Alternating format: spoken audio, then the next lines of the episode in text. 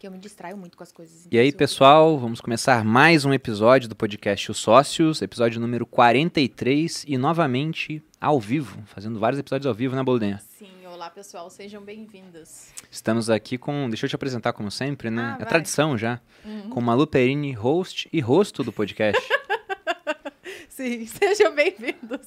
O rosto. e qual o tema de hoje, Boldenha? Hoje vamos falar de cérebro, de distúrbio de aprendizado, de como aprender melhor, de Isso. coisas relacionadas ao cérebro. Isso, e o aprendizado foi inclusive um episódio que a Malu, desde o começo do podcast, ela colocou na pauta. Eu quero falar sobre aprendizado por Só conta que da ninguém me respeita nesse podcast, então foi difícil. Agora, 40 episódios depois, conseguimos. 42. É.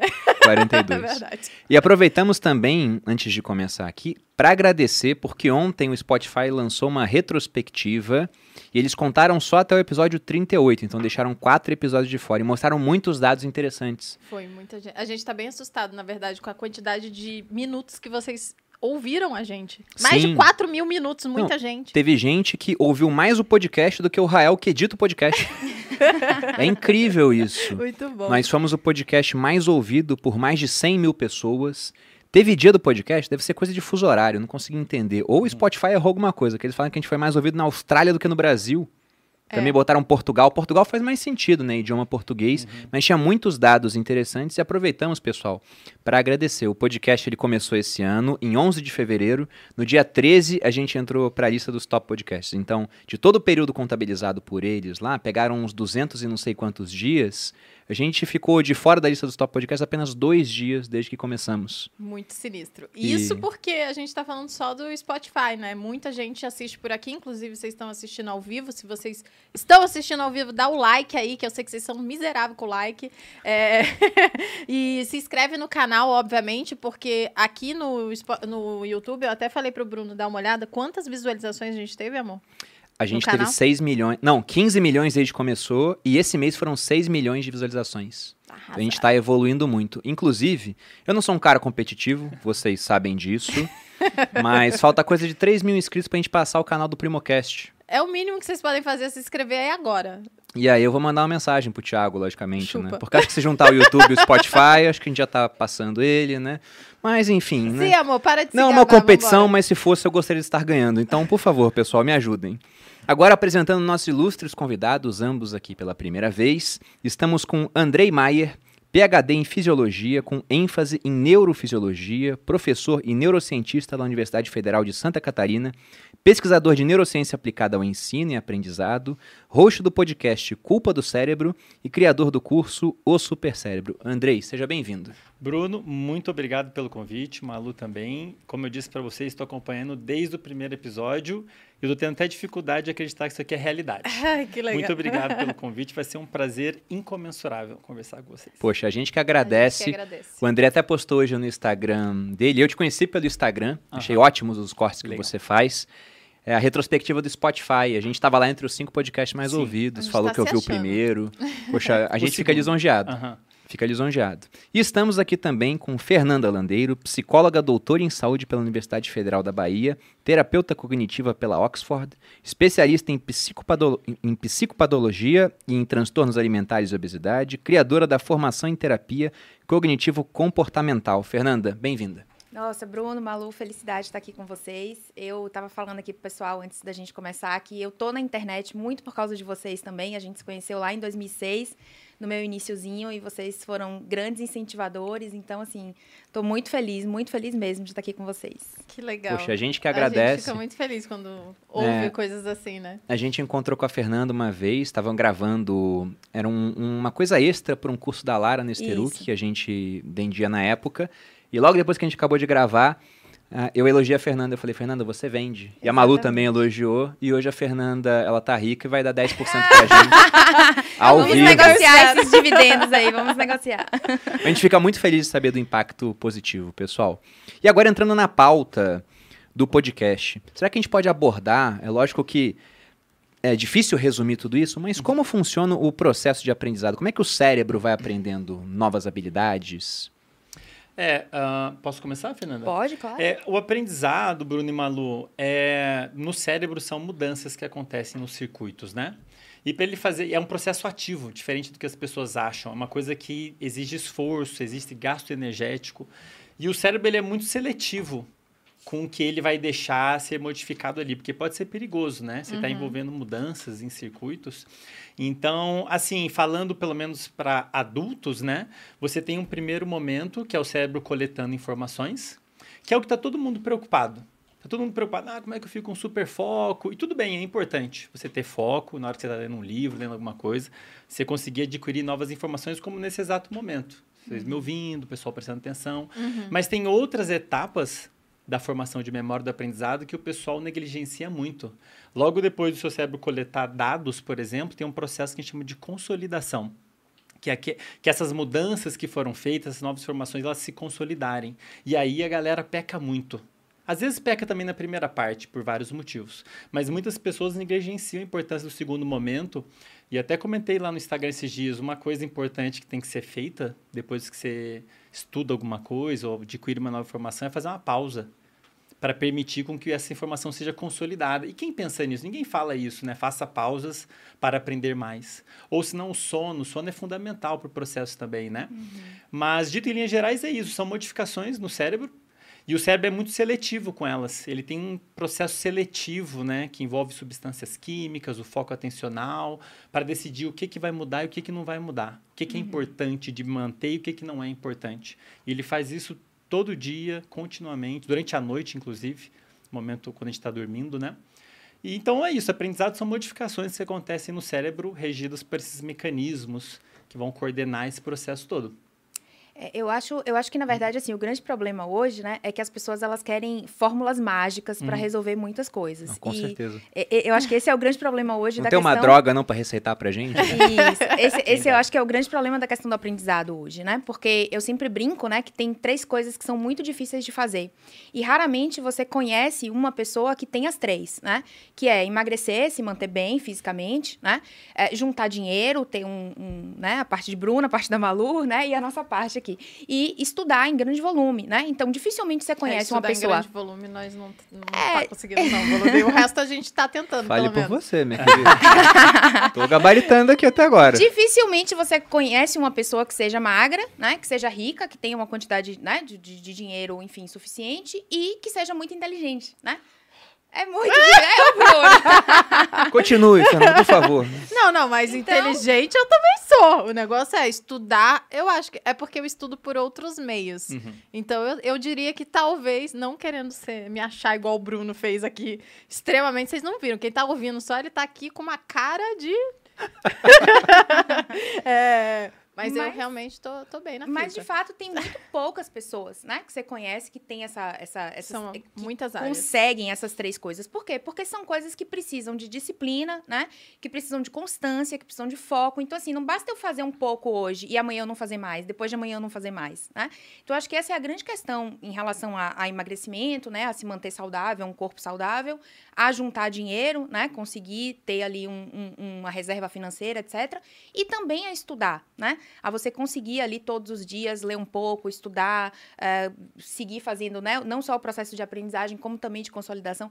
Isso é muito difícil, né? Porque exige disciplina e constância. Eu acho que hoje as pessoas, elas, elas têm dificuldade em relação a isso porque elas querem muito a, a, a coisa imediata, né? Uhum. Como que eu faço? Ah, mas, mas se eu fizer hoje tá bom, né? Mas se eu fizer um pouquinho tá bom, mas eu, eu vou precisar fazer pra sempre? Eu vou precisar estudar pra sempre? É, vai precisar estudar pra sempre, né? Porque se não estudar, enfim. Engraçado você falar isso das três áreas, porque é, tem a ver com disciplina e hábito, obviamente, fazer constantemente as mesmas coisas. Isso. E o engraçado é que geralmente quem faz uma coisa bem consegue sim fazer, né? Quem faz Uhum. talvez duas coisas não seja tão difícil fazer a terceira. Isso. Eu vejo isso pra gente, assim, que não, não querendo me gabar de novo, a gente tá falando disso, mas de fato é, não é tão difícil porque a gente meio que usa as mesmas estratégias pra todas as áreas. Uhum. E eu acho que funciona bastante. Exatamente. Mesmo em- princípio, em, né? É, em termos de emagrecimento e, e dinheiro, por exemplo, mas dá para estender isso para o aprendizado, Uhum. a conta é mais ou menos a mesma. É. Uhum. Você abre mão de certas coisas, né? Você tem dinheiro e tem que gastar menos do que você ganha. Uhum. E você poupa para ter mais no futuro. E hoje, com a comida barata, Uhum. eu vou deixar aqui um entre aspas, porque ela aumentou de preço e tem pessoas de outras realidades. Sim. Mas pensando no público geral que segue a gente em redes sociais, que tem acesso à internet, a maioria não tem problemas para obter comida. Uhum. E comida porcaria é mais barato ainda, do que Ainda. comida de verdade, Uhum. né? Exatamente. Então o cara ele tem tudo à disposição dele, ele tem que abrir mão de algumas coisas, não pode comer sorvete até entrar em coma, por exemplo, né? Para que ele tenha mais saúde no futuro. Então é realmente alguma coisa parecida. E sobre a questão do aprendizado, são caminhos, então, né? As coisas que a gente faz no cérebro. Uhum. O Robert Kiyosaki, a gente gravou um podcast há pouco tempo falando sobre o livro Pai Rico, Pai Pobre, Uhum. ele bate muito naquela questão do cone do aprendizado. Legal. Falando que, por exemplo, Ai. ao simplesmente só escutar alguma coisa, você assimila muito menos. Uhum. Quando você participa do processo, um aprendizado mais ativo, você assimila mais. Aquilo realmente está comprovado ou não? Não. Não está comprovado. É, inclusive, eu gravei um episódio. Então você está falando que o Robert Kiyosaki está errado? É um corte nosso já. né? Ah, é. Olha, eu não tenho problema nenhum em falar. Não, porque então, então amor, muito- sua, sua, sua teoria caiu por terra. Lembra que eu leio os livros e falo, vamos botar na prática? Não, isso Ai. aí é legal. Tá bom. Isso aí é legal. São ficando preocupado já. Calma, calma, isso aí é legal. calma. Isso é legal. Aquilo, a- o cone do aprendizado, a pirâmide do aprendizado, é uma super simplificação. O mais importante não é se você está vendo ou está escutando. Porque, por exemplo, você pode estar escutando alguma coisa e não está prestando atenção. Sim. Ou vendo, não está prestando atenção. Então, você já mexeu num mecanismo fundamental do aprendizado, que é foco atencional. Que é uma das etapas ali do aprendizado, né? Agora, como eu disse, existe um fundinho de verdade, que é basicamente o que eu acho que vocês fazem. Eu não sei, não conheço tão a fundo a rotina de vocês, mas eu entendo que vocês.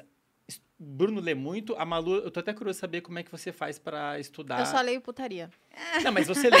Isso foi uma super simplificação, amor. Você lê. Você estuda por vídeo. pô. Sim, eu tô zoando. Ela Não, é melhor assim. eu estudo, Aham. por exemplo, esse ano eu gravei 40 episo 42 episódios. 43 com esse. 43 episódios com pessoas que são, eu diria, as pessoas mais inteligentes e melhores em sua área no Brasil. Então, Uhum. sentaram aqui onde vocês estão e passaram, cuspiram um monte de conteúdo, me Uhum. falaram so- coisas detalhadamente de como eles fazem os processos, é, explicaram, deram exemplos. Eu aprendo assim de forma muito, né, muito Sim. grandiosa. Isso me acrescenta. Então, essa é a melhor forma que eu sei que eu aprendo, né, convivendo Uhum. com pessoas, Conversando, ouvindo, debatendo. converse- conversando, debatendo Aham. com elas.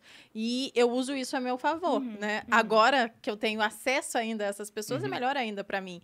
É, mas, de fato, ler coisas, pra, eu sempre brinco sobre isso. Por que, que a gente está falando isso, né? Porque logo que a gente, a gente já vai entrar nesse assunto, mas eu tenho dislexia. E aí ele perguntou, eu tô até curioso como você faz para estudar.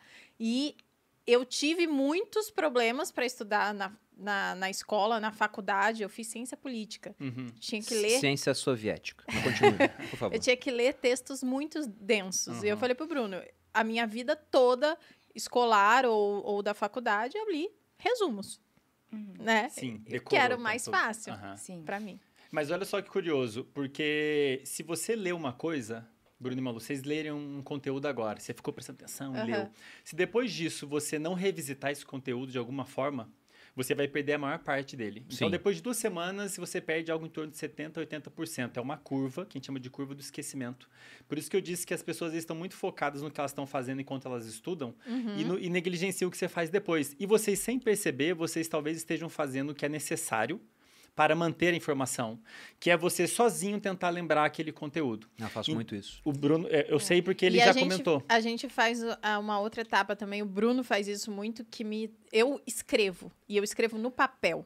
Aham. Sem olhar o material, ou eu como é que é? escrevo junto, olhando, depois Aham. eu releio. Isso E funciona outra coisa que a gente faz Você também... faz resumos, Eu entre faço. É, resumos. é. E outra coisa que eu faço também, eu falo, né? Eu falo Sim. o que eu fiz, o que eu, o que eu aprendi. Dar aula Aham. é, é fundamental. Isso faz É. muita diferença. E isso é legal, porque daí para você fazer isso tem que colocar o foco atencional. O ideal seria, Malu, sabe o quê? Você fazer o resumo sem ler. Aham. Você lê, tenta memorizar o que E você sem conseguir. consulta. Sem consultar. Porque daí você vai ter um esforço cognitivo, você tem que botar a atenção para dentro, Uhum. resgatar a memória. As pessoas não sabem disso, mas para você lembrar, você Genial. precisa de atenção também. Não é só para pegar a informação. Aham. E aí você vai acessar, e na hora que você reativa essa memória, o seu cérebro entende, putz, deve ser uma coisa muito importante essa memória aqui. E realmente você muda quimicamente o ambiente ali e aquela memória tende a ficar mais firme. Então você ter o esforço de tentar lembrar, é como se fosse tentar achar um livro na biblioteca. Uhum. Aí, é- só que é uma biblioteca muito grande, com Uhum. muita prateleira e muito livro. E você tem que ir sozinho para você aprender o caminho de onde está o livro. Então você fica bom, inclusive, em achar informação.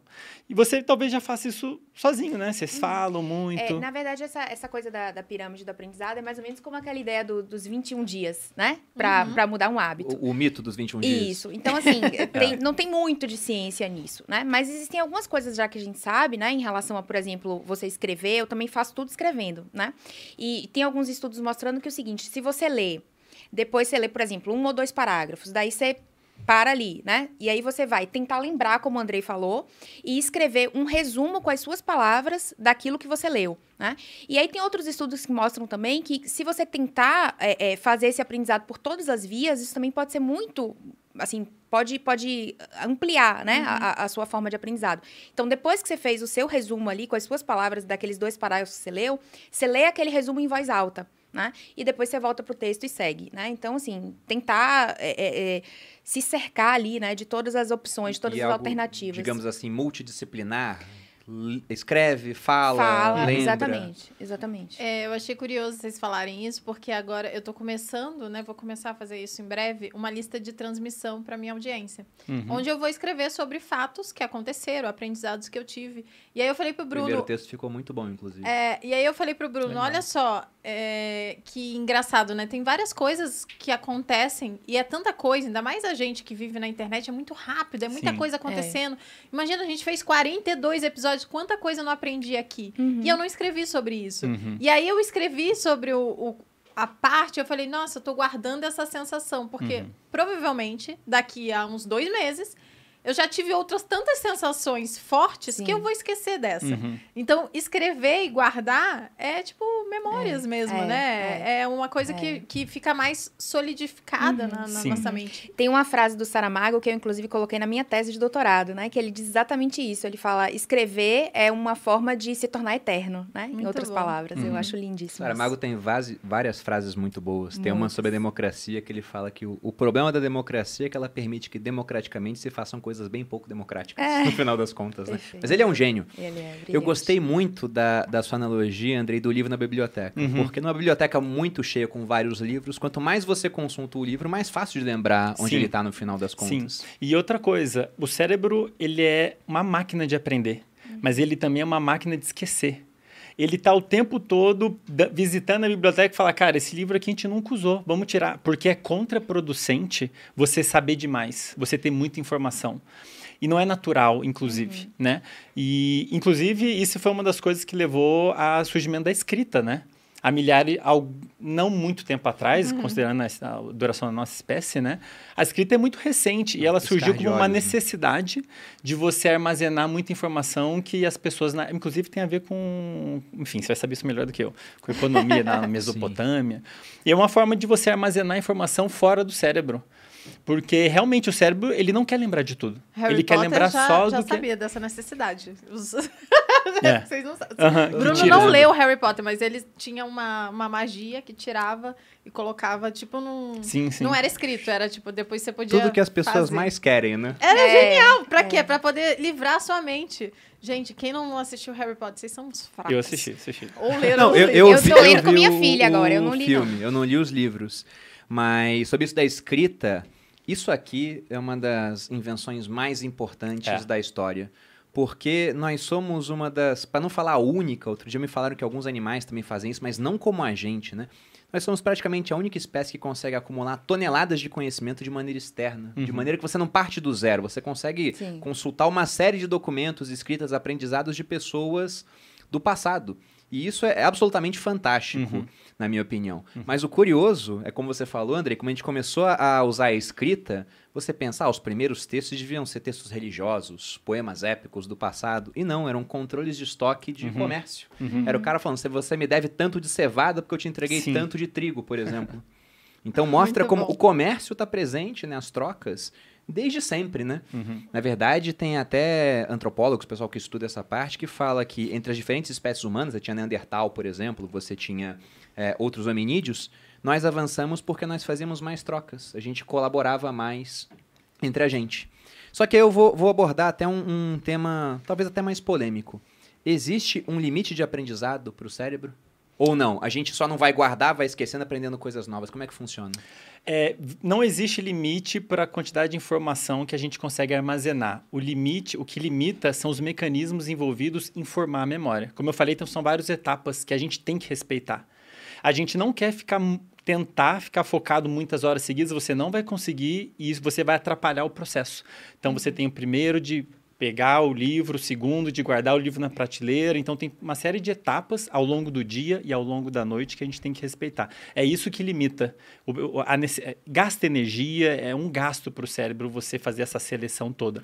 Agora, a quantidade de informação que você vai conseguir armazenar depende de quão eficaz você está sendo em respeitar esse processo que a gente está falando aqui, né?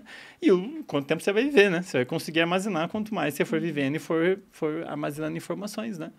É, mas é isso, são os processos de formação de memória que limitam foco, consolidação. Mas teoricamente a gente poderia, ao longo da vida, aprender não temos nenhuma evidência de que há um limite para a quantidade de informação que um cérebro consegue É, a questão é que quanto menos você vai acessando aquela informação, né? Por exemplo, eu não me lembro de muita coisa, e vocês também imaginam, do que estudaram Sim. na escola, né? Seno, cosseno, é, função de matemática, não né? Uso. Enfim, não usa exatamente. A gente não usa, então a gente vai esquecendo isso, né? A gente uhum. não vai acessando aquele conteúdo e aquilo vai ficando, vai ficando perdido ali. Para algumas pessoas, alguns conteúdos, se tiver uma revisão, né? Se tiver, por exemplo, eu, eu tenho uma filha de 9 anos, né? Então, algumas coisas eu consigo auxiliar ela na escola. Tá? Então, às vezes ela me pede, ah, mãe, isso aqui de história. Daí eu dou uma lida e a coisa vem, Volta, né? né? Porque era, por exemplo, uma matéria que eu tinha mais facilidade, que eu estudava mais na escola. Agora, às vezes ela fala, mãe, isso aqui de matemática. E eu tenho descalculia, né? Eu tenho TDAH e tive problemas seríssimos com matemática na escola. Descalculia seria dislexia do cálculo? Seria, seria. Fazendo é, que é uma aproximação muito grosseira. É, né? isso. Hoje a gente não, não divide mais, né, por esses termos, a gente chama tudo de transtorno de aprendizagem, mas assim, a, a descalculia, ela seria um problema na matemática, né, a, a disgrafia seria um problema na escrita, né, e a dislexia seria um problema dos fonemas, né, na leitura, e na troca também de alguns fonemas. Então, é, é, é, aí quando ela vem com algum problema de matemática, né? Aí eu olho e falo, ai, filha, que a matemática mudou, né? hoje, hoje vocês aprendem de outro jeito. Fala com a sua professora, pergunta para ela, né? Porque para mim, nem, nem fazendo uma revisão, eu consigo mais acessar aquele conteúdo, né? Sim. Mas tem certas coisas que vão ser sempre assim, que você tem mais facilidade, né? E aí, enfim, entra uma série de questões, entram questões genéticas, biológicas, né? De uma facilidade, de uma afinidade com aqueles temas. Muita coisa, né? De uma motivação para estudar aquilo, né? Que também a motivação é um grande fator, né, na questão do aprendizado. Eu acho que tem, deve ter muito a ver mesmo com os processos, né? Uhum. Provavelmente a gente, eu falo, eu sempre achei que quando eu decorava o negócio, eu não aprendia. Uhum. Eu decorei, é diferente, sim, sim. né? E aí eu não passei pelos processos de, ah, vou memorizar, vou usar, vou escrever e tal. Eu só engoli aquilo dali, de, de, vomitei Cuspia. logo depois é. e é. foi isso. E seu cérebro sabe disso que você está fazendo um esforço para que para aquela avaliação. Limitado. Ele, ele, é, é. Você, você faz meio que marcações mentais. Isso é mostrado é. experimentalmente, é muito legal. Muito Simples fato de você marcar uma palavra, lembre ou não lembre, você vai lembrar, depois faz um teste surpresa, você vai lembrar mais das marcadas com lembre. Mesmo que eu escreva, não lembre? É, não, aí eu tô imaginando um, o experimentador fazendo isso com você, ah, colocando do lado. É, e isso tem até a ver com o marcador de texto, né? Você uhum. saber marcar, mostrar. Porque o cérebro ele tá tentando fazer isso, filtrar. É muita informação o tempo é, todo. Eu queria saber, por exemplo, né? Porque parte das coisas que a gente passa pela vida, naturalmente, nós iremos esquecer. Uhum. E teve um dia que eu me peguei pensando nisso. Eu falei, nossa, comecei a lembrar de episódios da minha infância, com a família.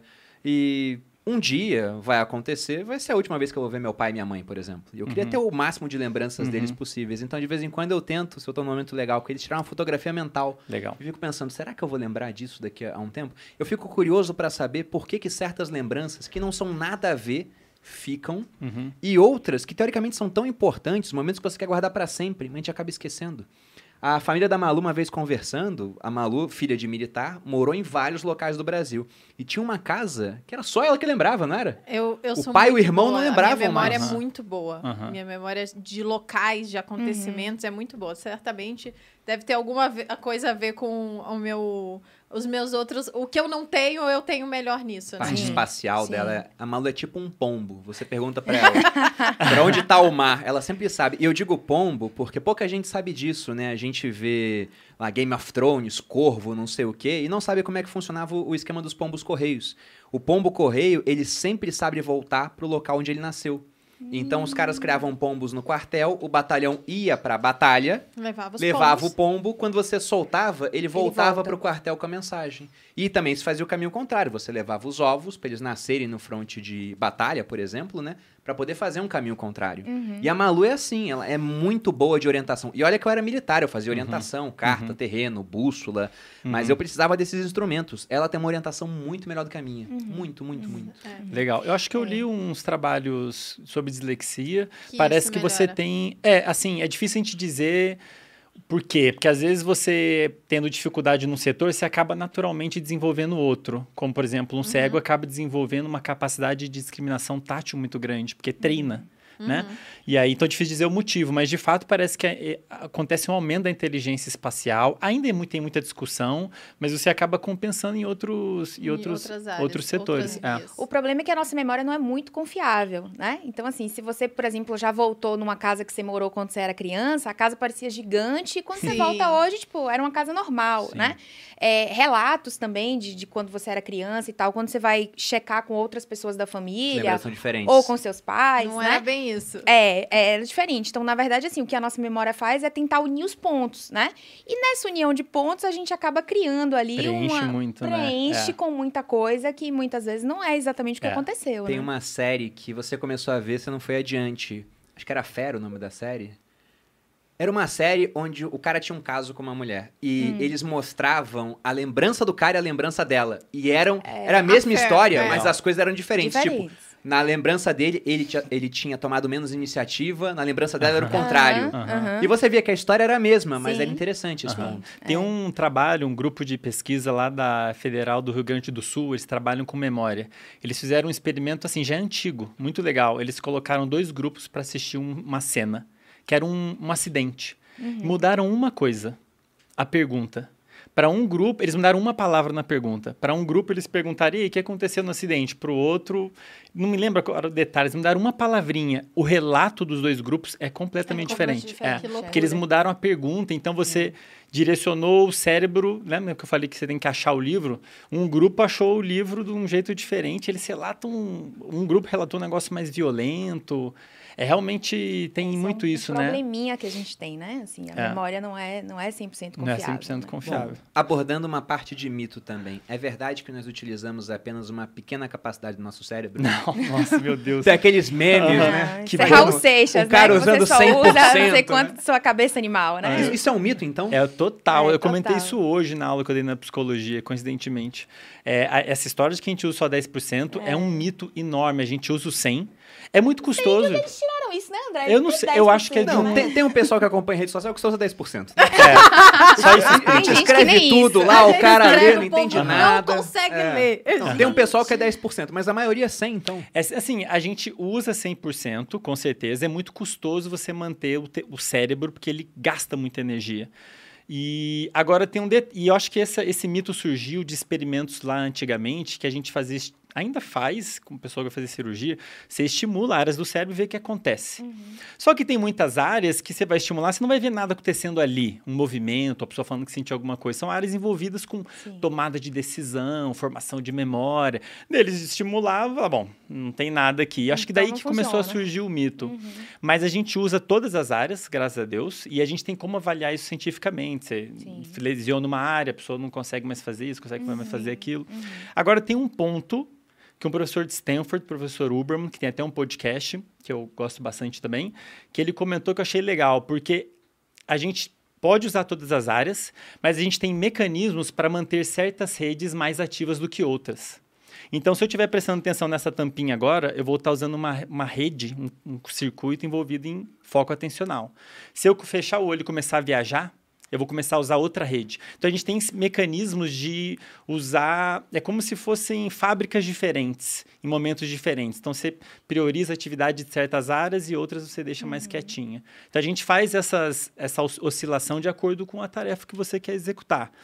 Então, de certa forma, se eu for olhar o que está mais ativo, não é o cérebro todo que está piscando. Você não quer todas as áreas ativando. Isso acontece, por exemplo, quem tem uma convulsão, né? Você tem uma atividade exacerbada que se espalha pelo cérebro, atinge áreas motoras, inclusive por isso que a pessoa começa é muito desconfortável. Uhum. Isso é o que acontece se ativar tudo ao mesmo tempo. Uhum, é tipo uma sinfonia. Vários músicos, cada um entra numa hora, tem um maestro ali coordenando. Todos os músicos vão tocar, sim, a gente usa todos uhum. os músicos. Só que alguns em momentos diferentes, mais ou menos Mas assim. Mas se for né? tudo ao mesmo tempo, vai ser um ruído, né? Vai, ser um vai deixar ruidão. de ser uma música, é. vai ser um barulho insuportável, né? Tem um, um ponto é uma analogia que eu já fiz em, em, rede social, mas sobre isso de utilizar a capacidade do cérebro, aprendizado, eu acho que é interessante falar. Porque hoje eu sou um cara que estudo bastante. Uhum. Eu tento estudar todo dia alguma coisa. Isso aqui em si já é estudo. Como a Malu Legal. falou, receber pessoas para conversar com a gente aqui, ainda mais pessoas do gabarito de vocês. Hoje eu acho que dos convidados, em termos de, de formação, pô, temos PHDs, doutores aqui. né? Então, tá... extremamente selecionados. Agradecemos a presença. E aí você aprende muito. Uhum. Eu acredito que o conhecimento está disperso pela sociedade. A frase que eu mais disse aqui no podcast, embora tenha um momento Sêneca, de frase, acho que essa aqui foi a mais dita. E é sempre bom aprender com, com outras cabeças. E teve um ponto da minha vida que eu tomei um susto quando eu vi que eu sabia menos do que no passado. Depois que eu me formei na academia militar, durante mais ou menos uns seis meses, a rotina de trabalho estava muito pesada, eu fiquei sem estudar nada. Uhum. E aí, uma hora, eu fui pegar alguma coisa que eu sabia antes e eu vi, caramba, eu esqueci isso aqui. Eu não sei. E aí eu me deparei com uma analogia, eu já não lembro aonde, mas a analogia ficou, que era de um animal chamado assídia, ou seringa do mar. Hum. É um animal que ele fica vagando pelo mar durante um tempo, até uma hora que ele acha uma rocha, essa é a missão da vida dele. Ele se fixa naquela rocha e depois que ele faz isso, para gastar menos energia, porque uhum. o cérebro consome muito, Eu sei. Uhum. ele digere o próprio cérebro. eu era uma assídia naquele momento. Ele, eu falei, isso é ficou absurdo. na cabeça dele, porque ele falou: Eu jamais quero ser essa pessoa, porque eu conheço gente assim, eu não quero é, ser essa aquilo pessoa. me deu, me deu pavor, assim. Eu falei, uhum. não, tenho que voltar a estudar, porque eu quero sempre poder olhar para trás e falar, hoje, em termos intelectuais, porque em termos físicos, o decaimento vai vir naturalmente. Uhum. Intelectual Sim. também, né? No uhum. futuro isso Sim. vai acontecer, mas eu sempre queria saber mais do que antes. Então, você falou do papel da motivação, essa é a minha motivação para estudar. Você o quanto que a motivação é importante nesse processo, que a motivação vem e vai, né? Exatamente. E, e, é interessante porque, assim, os pacientes que chegam, né, no consultório, por exemplo, da psicologia, né, questionando isso, né? Ah, eu, eu, eu quero estudar, eu quero, eu quero saber mais, mas assim, eu, eu, eu não consigo fazer isso, né? E o meu primeiro questionamento é Pra que, que você quer estudar? Você quer estudar para quê? Qual é o seu objetivo com isso? Né? A mesma coisa para emagrecer também, né? Eu trabalho bastante com emagrecimento no consultório também. Você quer emagrecer para quê? Qual é o seu objetivo com isso? Porque se você não tiver um objetivo claro, bem estabelecido, você não vai conseguir manter aquilo, né? Porque você tem que abrir mão de muita coisa para poder alcançar isso, né? Uhum. Então, se você quer emagrecer, você tem que abrir mão de tomar sorvete até ficar em coma, como o Bruno falou. Infelizmente. Né? Infelizmente. se você quer é, é, estudar e ser mais inteligente, enfim, você tem que abrir mão de ir pro shopping com seus amigos, de ir pra festa todo final de semana, né? De, enfim, fazer outras coisas, de dormir, ficar deitado na cama assistindo série, né? Você, ao invés de ficar assistindo série o tempo todo, em algum momento você vai ter que ir pegar um livro, sentar, estudar, grifar, né? Reler, enfim. Então, isso, isso é difícil, isso é cansativo. É muito mais fácil ser assídia, né? Que chega lá, gruda, come o próprio cérebro e fica lá, né? Em estado vegetativo. É muito mais simples, óbvio que é, né? Então, fazer esse esforço contínuo, você só vai fazer se você tiver um motivo claro para isso, né? Se você disser assim, ah, eu vou fazer isso aqui porque o meu objetivo é esse. Então, tá bom, visando esse objetivo, eu consigo, né? Muitas pessoas que estudam de maneira muito sistemática são aquelas que estudam para concurso. Uhum. É, porque elas acabam é, é, tendo ali aquilo como objetivo de vida. Né? Então, não faz outra coisa a não ser estudar até passar. Né? Muitas conseguem, algumas não conseguem, enfim, mas acaba sendo uma motivação muito forte, né? Isso é fundamental. Dentro, dentro dessa parte, assim, tipo, tem a motivação, vamos colocar num, num oposto à procrastinação. Uhum. Para o cérebro é mais confortável a procrastinação? Olha, é, procrastinação é uma questão de motivação, né? Procrastinar é você deliberadamente decidir empurrar uma tarefa para frente e você só vai fazer isso porque você tem alguma questão motivacional te fazendo fazer isso. Geralmente a gente procrastina o quê? Coisas que você não vê nenhum, nenhum ganho, ou vai exigir muito esforço, uhum. ou você não sabe se vai conseguir. São três coisas que minam muita motivação. Você vê se tem recompensa no final, você o esforço que você vai ter que empregar e quais são as chances de você conseguir chegar ali. Dificilmente você vai procrastinar, sei lá, uma viagem que você quer fazer muito. Uhum. E eu vou abrir um parênteses, Bruno, acho legal colocar isso para todo mundo que é professor, que são nossos casos aqui, alunos. Motivação, na minha avaliação, é um dos aspectos mais subestimados da educação. Porque quando a gente está motivado, quando a gente tem um motivo, isso significa no seu cérebro liberação de dopamina. Uhum. E a dopamina ela vai em áreas envolvidas, por exemplo, com controle da atenção e formação de memória. Então você ia assistir uma aula motivado, você grava mais. Muito mais. Muito mais. A, o seu, a química muito do seu bom. cérebro é diferente se você estiver motivado ou não se você, agora, por exemplo, se estiverem motivados no que eu estou falando, isso vai mudar completamente a percepção. Uh -huh, o quanto você vai conseguir prestar atenção em mim e o quanto você vai conseguir formar de memória em relação a isso. E isso explica, em parte, porque que às vezes você lembra muito uma coisa e ela lembra Aquela muito de outra. formação de memória que a gente está discutindo. É. Então faz muita diferença e eu acho que isso é muito pouco discutido. Porque você chega na escola, você escolheu alguma disciplina na escola? A gente não, não escolhe, você vai fazer, não sabe por que faz, báscara, sei lá o que, sei lá o que. Eu também sofri na escola por causa disso, eu não conseguia prestar atenção. Eu não tenho déficit de atenção, eu tinha era desmotivação mesmo. Desmotivação. Universidade é a mesma coisa, uma disciplina chata. E agora a gente está nesse novo cenário de educação digital que eu acho muito legal por um motivo. A gente, as pessoas escolhem. Exatamente. Uma vez eu vi o Jota comentando isso, que ele já foi professor. Ele falou, cara, o pessoal aqui não quer, não, não quer me ver. Daí, na hora que você vai para o digital, as pessoas não só te escolheram, como elas estão pagando. Exatamente. O estado motivacional dos alunos, nesse, e eu estou percebendo isso agora, esse ano, né? Que eu agora dou aula na universidade, em alguns cursos. Putz, na universidade, alguns são obrigados e, e, na rede social o pessoal te assiste porque quer. É, o comportamento do aluno é diferente. Assim, é um negócio. Total absurda a diferença. E o que, que explica isso tudo? Motivação que, por sua vez, tem a ver com uma mudança química no cérebro, total, né? Eu acho legal a gente falar isso para a galera. Não sei, tem coisas que a gente pode fazer para mudar, né? Talvez flexibilizar mais. É, lá no, no, Materializa, que é o meu programa de emagrecimento, hábitos saudáveis, eu, eu sei disso, né? Eu falo, eu só vou conseguir fazer com que a pessoa siga a dieta uhum. e, e se esforce agora para colher alguma coisa, talvez muito pouco no futuro, né? Porque o ganho de saúde é muito rápido, uhum. mas as pessoas não, não valorizam isso tanto. Sim. Então elas valorizam o emagrecimento, elas valorizam estética, a, né? a, estética, a bunda dura, né, a barriga sequinha e tal. E para isso acontecer demora. Infelizmente, a gente uhum. gostaria de fazer dieta por dois dias uhum. e tá magro. Mas Eu não acho acontece. muito injusto isso, é muito ficar injusto. um dia sem comer e não emagrecer nem seis quilos. E você...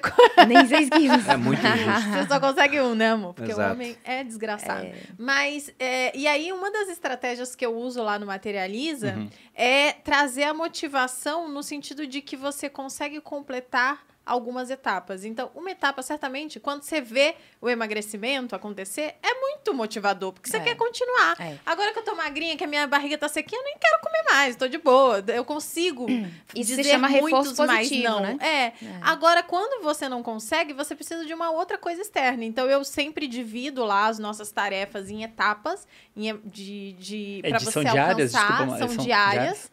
E aí você meio que tem que é, tem a recompensa, tem a você recompensa, marca a bolinha. Muito legal. e tal. É, e eu legal. falo que o, o legal é fazer... É. Anotar é, mesmo é. e tal. Então, lá no, no Materializa, as pessoas elas ficam muito motivadas porque no final do dia elas querem marcar as bolinhas uhum. corretas. Isso, isso é a base da psicologia comportamental, né? Olha, a, a gente, a Malu, aqui, ela ó, já aplica é psicologia comportamental. meu programa. É. Dia, 6, dia 4 de janeiro abre as inscrições. Anota aí. Me convida que eu vou lá falar de psicologia vamos, comportamental para eles. convidada, ao vivo. Pronto, ao vivo. Estou me comprometendo. Isso é a base da psicologia comportamental. Por quê? Porque se você quer atingir algum objetivo, né? A história lá do Pavlov, lá que começou, né? A psicologia comportamental começou com, com a experimentação em animais. Cão né? de Pavlov. O, os cães, exatamente. Então, ele, ele começou a, a parear os estímulos, né? Ele mostrava um pedaço de carne e tocava uma sineta. E aí, com o tempo, o cão, ele não precisava mais de ver o pedaço da carne. Ele bastava tocar a sineta, que ele já salivava, né? Então, quando você faz esse pareamento de estímulos, ou seja, eu consigo fazer essa atividade aqui, e aí eu tenho essa recompensa aqui, né? Que pode ser marcar uma bolinha, que pode ser, enfim, né? Na, na, nas crianças a gente faz muito a estrelinha, né? uhum. né? Se você arrumar seu quarto todos os dias, a gente vai colar uma estrelinha aqui no quadro. Depois, se você tiver sete estrelinhas, que é a semana toda, daí a gente vai poder tomar um sorvete, a gente vai poder ir no cinema, a gente vai poder fazer alguma coisa que você gosta, né? Pra quê? Pra motivar a criança, pra ela ter ali a estrelinha dela colada todo dia e chegar no sétimo dia ela poder fazer alguma coisa. A mesma coisa que você faz com seus alunos, né? Sim, Todo dia preenche a bolinha. Quando você preencher tantas bolinhas, aí você vai dire- ter direito a ganhar alguma coisa, enfim, a fazer alguma coisa que você gosta, né? Então, é, essa é a base, assim, né? Isso, isso, nossa, isso facilita demais. Agora, em relação à procrastinação, Bruno, que Viu? você falou, é, em relação à procrastinação que você falou, assim, a gente tem um, um mecanismo da procrastinação, né? Porque eu tenho uma atividade, como o Andrei falou, né? Chata, ruim, que eu não gosto, burocrática, né? Que eu, eu adio fazer. Então, na hora que eu sei, por exemplo, uma, uma coisa que eu tenho muita dificuldade é imposto de renda. Todo ano eu perco o prazo. Eu queria que a gente adiasse pra sempre. Eu também Eu queria. queria. Mas enfim, Eu todo acho, ano eu, eu, perco. eu acho absurdo a Receita Federal saber mais da minha vida do que a Malu, por exemplo. É um absurdo. E não é porque eu escondo dela, é porque ela não faz questão de saber quanto de dividendo caiu na vírgula, entendeu? Mas a Receita quer. É. Então eu sempre perco o prazo, né? E aí o que que acontece? Eu penso assim, falta uma semana pra eu ter que fazer a declaração. Daí vem uma ansiedade, né? Eu começo a ficar ansiosa. Eu penso, ai meu Deus, eu tenho que fazer, eu tenho que fazer. E, e- e eu, eu não tenho os papéis, eu não separei as coisas. E, e aí quando E a eu recompensa decido. é zero, né? A recompensa, a- a recompensa é um problema. É. Menos- A recompensa é evitar dano. Tá ser dando. preso, lá. né? É a E aí, quando eu penso, ah, mas ainda falta uma semana, então eu posso fazer amanhã. Daí, o que que acontece? Minha ansiedade diminui. E eu me sinto melhor, temporariamente. Ainda que eu saiba que o, o, o mecanismo final disso e o problema que isso vai me gerar se eu realmente não fizer é muito grave. Mas o nosso cérebro, ele quer a recompensa imediata, né? Uhum. Então, esse é o ponto da procra- procrastinação. Quando eu penso, não, eu posso fazer amanhã, eu não preciso fazer hoje, automaticamente eu me sinto melhor. A minha ansiedade diminui, né? Eu tava num pico de ansiedade, porque eu tinha que fazer aquilo e eu tenho que resolver e tá, tá, tá. Mas aí, quando eu penso, não, amanhã eu faço. Aí, a minha ansiedade diminui e eu deixo pra pensar nisso amanhã de novo, né? No Então, eu me sinto melhor, prazo, no caso. eu me sinto melhor temporariamente ali. Tem vários pontos interessantes que vocês falaram, né? Primeiro que pegando o meu estudo ao longo do tempo, eu me dediquei bastante e aprendi muito sobre a área financeira, porque eu sabia que haveria uma recompensa lá na frente. Eu não seria capaz de investir melhor o meu dinheiro. Então, por isso que eu lembro muito do que eu estudo em finanças, praticamente não esqueço, e tem outras coisas das quais eu quase não lembro. Uhum. O pessoal tem uma ilusão em rede social que me segue, que eu lembro de tudo que eu estudo. Uhum. E não é, é que eu só falo o que eu lembro. Então parece que eu sei muita coisa, né? Mas eu esqueci um monte de coisa da qual eu não tô falando. Uhum. Eu não tô gravando. Não tem super memória que o pessoal pergunta, Bruno, sua memória é fotográfica? Eu estudo pra cacete. E você anota tudo. E eu anoto vale muita dizer, coisa. Todo mundo que acha que o Bruno sabe de tudo imediatamente, na verdade, ele revisita todas as anotações dele que Eu ele tenho tem no bloco, anotação, ele bota muita, ali a palavra-chave que ele lembra e aí ele acha a anotação. Então, fica aí a dica se você quiser. Vai dar certo com você? Provavelmente não, porque é realmente ele é muito O que, eu, o inteligente. que eu diria é que essa aqui é uma ferramenta que está deixando pessoas inteligentes interessadas ainda mais inteligentes Exato. e as alienadas totalmente Alienadas. alienadas. Mas antes de entrar até nesse ponto, porque eu vi que recentemente estão dizendo, né, que nós estamos na geração que vai ser a primeira que é menos inteligente do que a anterior em termos de QI. Só que antes de entrar nisso, eu queria saber se é verdade ou não, essa questão do Pavlov veio uma lembrança aqui na minha mente. A gente fez um episódio aqui sobre Cuba, que foi um dos mais vistos, inclusive, e em Cuba, durante, logo depois da Revolução, né, que colocou os Castro no poder, o Fidel primeiro, depois veio o irmão dele, o Raul, eles eram contra o homossexualismo. Eles falaram, olha, isso aqui não é o homem né, é socialista ideal, eles tinham um ideal, eles fizeram campos de trabalho forçados para quem era homossexual, com uma frase do tipo, o trabalho te tornará homem. E o que eles faziam lá para tentar mudar o condicionamento das pessoas? Eles usavam uma experiência tipo o cão de Pavlov.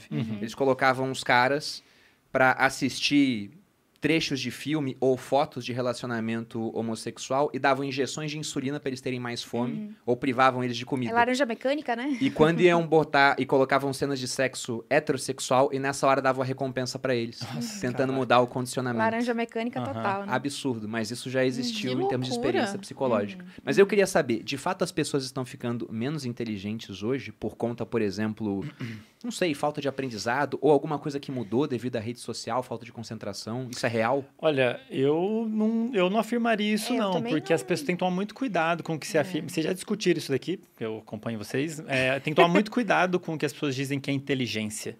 Né? As pessoas têm hábito de achar assim, aquela pessoa sabe, fala muito de um assunto, acha que ela é inteligente, Inteligente. quando, como você mesmo colocou, Bruno, inteligência é uma boa definição que eu vou roubar para as aulas, é a, é a capacidade de resolver problemas. Fico lisonjeado. E tem vários Ser tipos de roubado, assim. problemas. É, é, Tá a, a Malu, por exemplo, tem uma inteligência de comunicação muito grande. Obrigada. É, Vocês viram? você- Hoje eu tô aqui eu não-. Extraordinária. Então, assim, para citar um Andrei, você exemplo, tem que voltar mais vezes. É. né?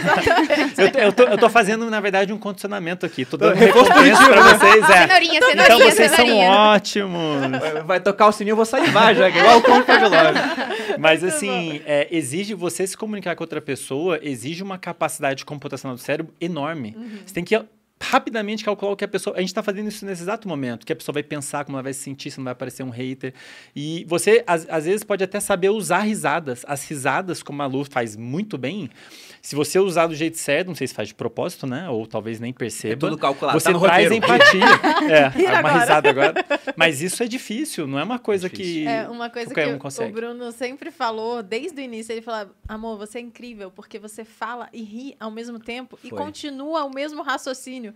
E eu não consigo fazer isso. Assim como eu te vi gravando e falei, Fernanda, você tem que explorar a rede social porque você é muito boa. Lá atrás, quando a Malu começou a gravar, os primeiros vídeos eu não pude ver. Eu era obrigada a quase sair da casa porque ela ficava tímida de Aham. falar na minha frente. É, porque Olha eu só. ficava por trás da câmera e ela falava que eu meio que julgava ela quando ela acertava o Eu errado. falava qualquer coisa dele. Aí eu, o que foi dele? Não, não, tô concordando. Aí daqui a pouco eu falava alguma coisa e ele fazia assim. Eu, eu tô fazendo, pra quem tá só ouvindo, tipo, uma cara de interrogação. Daí, daí eu falava, o que que foi? O que que eu falei errado? Não, porque você poderia ter falado assim. Eu, porra, sai daqui! Ah, toma banho! a, tá a solução pros outros, Pros né? outros, é. Mas É, depois mas de um mas tempo... é complicado você fazer esse julgamento, porque assim, você vai dizer que uma pessoa que sabe resolver báscara Sim. é mais inteligente do que a Malu, que tem uma capacidade de comunicação É extraordinária. só diferente, né? né? Então, assim, é, é complicado você fazer esse tipo de comparação e dizer quem é mais inteligente do que quem, né? A gente tem um grande problema na psicologia já há séculos, né? Que são os testes de inteligência, né? Os testes de QI, etc. A gente não, não, não fala mais, assim, QI exatamente, mas os testes de inteligência... Não, ele- o que eu tinha visto era sobre QI especificamente. é, os testes de inteligência, eles continuam existindo, né? A gente tem os- os- as escalas Weichler, que são válidas ainda até hoje na psicologia, e durante muito tempo elas tiveram um uso nefasto, né, na psicologia, que era separar os inteligentes dos não inteligentes, então as, as, as turmas eram divididas assim, né? Os alunos que são inteligentes, eles vão ficar juntos, porque eles vão se ajudar a ser mais inteligentes, e os que não são inteligentes a gente vai tirar, porque eles já estão condenados mesmo, então a gente Quase separa um, eles. um admirável mundo novo, os alfas, os betas, É, assim vai. quase isso. Então, assim, durante muito tempo se usou dessa forma, óbvio que hoje a gente não usa mais assim, né? E os testes de inteligência, eles são ainda até hoje muito questionados na psicologia. Será que eles são necessários mesmo, né? Será que eles não são? Enfim. Mas, dentro dos testes de inteligência, a gente tem muitas opções de inteligência, né? Então, quando você vai testar a inteligência de alguém dentro desses testes, você vai ver uma inteligência lógico-matemática, né? Você vai ver uma inteligência mais para linguagem, para comunicação, né? Então, você não o- tem uma coisa só. O Gardner estava, digamos assim, no caminho com aquela teoria das múltiplas inteligências, ou já é muito mais amplo do que mesmo ele achava? Eu acho que é menos, tem muita redundância. É, tem. Muita Tem redundância. algumas inteligências que, à luz das áreas do cérebro envolvidas, são a mesma coisa. Uhum. Inteligência espacial, inteligência de movimento, alguma coisa assim. Mas É basicamente os mesmos circuitos, né? E olha só que curioso, você comentou do dispositivo, Bruno. É, eu acho que um dos motivos para as pessoas acharem que as pessoas estão ficando menos inteligentes agora é que a gente tem acesso a muita informação muito fácil. O que, que isso quer dizer? Ninguém precisa resgatar da pró- própria memória. Esse problema começou com a escrita, de certa forma, né? Ah, tá ali. no- Só que agora a gente tem muitos livros na palma da mão, né? E isso então criou uma certa cultura. Qualquer informação que a gente quer, a gente joga ali no Google e acha. Você não tem mais por que memorizar. Você tira o celular da mão da pessoa. Pode parecer que ela não sabe, não lembra, e aí isso pode soar que a pessoa é burra, mas ela não é burra. Ela... Na verdade, o cérebro o cérebro está sendo inteligente em, de fato, confiar na tecnologia que entrega informação para ela, né? Eu acho que, em parte, pode ser... As, as crianças hoje não são nada burras, gente. Pô, você vai ver, as crianças estão programando, estão fazendo NF... NF... É, tem garoto de 14 anos É. ganhando mais do que gente de 40, assim. Tem, tem um, um- um coleguinha da minha filha da escola que, na época que estava tendo aula online, ele derrubou a, a- a transmissão da escola inteira. Né? Não sei se a mãe dele tá me vendo, mas enfim. É, Não ele, o nome. menino conseguiu derrubar e eu, eu tô elogiando, Isso né? é admirável. né? É, o menino, assim, a TI da escola teve que se reunir, passar a tarde toda reunida para tentar resolver o problema que o menino conseguiu derrubar a Qual, transmissão. qual a idade dele? Nove anos, Nossa. da idade da minha filha. Mas derrubou como? Quem sabe? Eu não sei. Ah, ele né? derrubou o sistema? É, Ele fez Caraca, alguma eu coisa, ele entrou no orgulhoso. sistema lá. Eu ia Meu filho também. tem 11 anos e, e ele é Ele, ele entrou lá no sistema da escola e ele derrubou o sistema. E, e não teve mais aula. E no dia seguinte eles mandaram um aviso dizendo que, tipo assim, a, a TI ficou reunida a tarde inteira pra conseguir resolver o problema do menino. Entendeu? Então, assim, você vai dizer que essa geração é menos inteligente do que a É. minha, do que a nossa, né? Não. Assim, eu acho que são coisas diferentes, né? Eu acho que quando as pessoas falam assim, ah, essa geração não lê, essa geração tem tudo na palma da mão, essa geração. Eu, eu acho que, que o, o mundo, ele não é mais exatamente do mesmo jeito que era antes, né? Então, assim, as coisas elas vão se adaptando e essa geração tem outras demandas, tem outras questões, né? Tem outras inteligências, tem outra forma de lidar com as coisas que é diferente. Então, eu não posso é, esperar que a minha filha vai olhar na Barça. Alguma, alguma É. dificuldade que Nem ela teria- não faz alguma dúvida que né? ela tenha, né? sentido. Aí Pra eu vou dizer, não ah, sabe, Barça. E as pessoas Não, não, vão saber é. o que é É, Barça. Eu vou Exato. explicar, É, é. certamente não tem. Escreve, Antigamente, explica. lá quando eu tinha 10 anos, meu pai tinha uma série de livros que, teoricamente, eram enciclopédias de vários assuntos é, aleatórios. Então, tinha lá de ciências, de Aham. geografia. Era o Google antigamente. Era o Google, Exato. era o Google. O E aí era conhecimento muito enciclopédico é isso, é de chique, era- várias é. áreas. Era É. muito chique quando a pessoa tinha uma Barça completa. Nossa, né? era aí caríssima podia- Era Barça. caríssima, então. E hoje em dia vocês têm tudo. Mas, ó, eu tenho que dizer, talvez as pessoas não estejam mais é, burras, né? Elas Uhum. ah, continuem com o mesmo tipo de inteligência, mas elas talvez Mais sejam mais acomodadas. Mais acomodadas. E eu acho possível. que, agora falando de leitura, é, eu, que sou uma pessoa que sempre tive dificuldade Uhum. na leitura, eu vejo que quanto mais eu leio hoje, melhor eu, eu fico na fala, na escrita Claro. e tudo mais.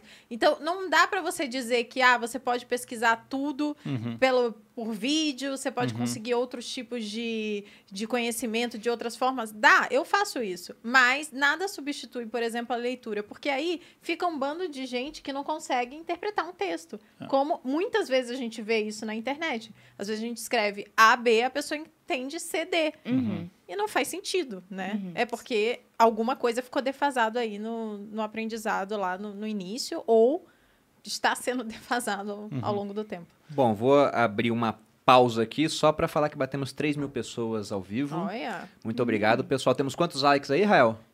poucos. 1586. Lamentável, Safados. lamentável, lamentável.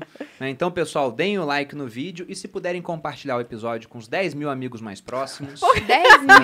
Se não chegar nisso, ah, não Essa tenho não seguidor em rede social, Bruno, bate na porta do vizinho, celular na mão. Você tem um minuto para a palavra do sócio? Vai lá, vendo o podcast, tá? Porque esse episódio aqui tá muito é o bacana. mínimo que vocês podem fazer pela gente. Mentira. Fora os, todos os outros que temos gravados aqui. E sigamos rumo aí a bater o número de inscritos no Primocast, hein, pessoal? Conto com vocês. Bruno tá, tá, filho. Você sabe Tá que ele não é competitivo. Mas voltando, então, para essa questão, né? Discussão sobre inteligência, etc.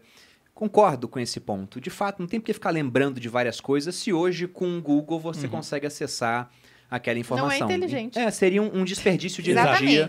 Seria no final das burrice. contas. É a mesma coisa que falar que os livros tornaram a gente menos inteligente no final. É. Exatamente. Uma Exato. evolução tecnológica que, na Exato. verdade, nos deixou muito melhor ao longo do tempo, igual isso aqui faz também. Uhum. Hoje eu respondi uma pergunta, alguém me perguntando se um dia a pobreza teria Ah, eu vi essa. E sim, né? A pobreza um dia vai ter solução. Até porque, considerando hoje o que uma pessoa que mora numa grande cidade tem energia elétrica, água encanada e acesso à internet, por mais que não possa ser considerado nem classe média às vezes, esse cara já é muito mais rico do que o homem mais rico que já existiu na história da humanidade, que era o John Rockefeller. Que durante muito tempo, mesmo sendo o homem mais rico da sua época, ele viveu sem energia elétrica, porque ele vendia querosene para iluminação também. Então, ele era contra Sim. a energia elétrica. Só que, se você pegar, não precisa voltar muito no tempo, não. Hoje, um jovem com o celular na mão tem acesso a mais informação do que o Bill Clinton quando comandava a Casa Branca, pô. Então, a evolução tecnológica, ela trouxe muitos benefícios pra gente. O que vai mudar são as demandas que as pessoas têm em termos de inteligência hoje. E lá no comecinho do podcast, você falou, Andrei, sobre a questão do sono. Uhum. E eu tive um comandante, um dos primeiros que eu tive no exército, na verdade foi o primeiro, que ele era primeiro de turma e ele falava, ele deu uma palestra específica sobre a maneira como ele estudava.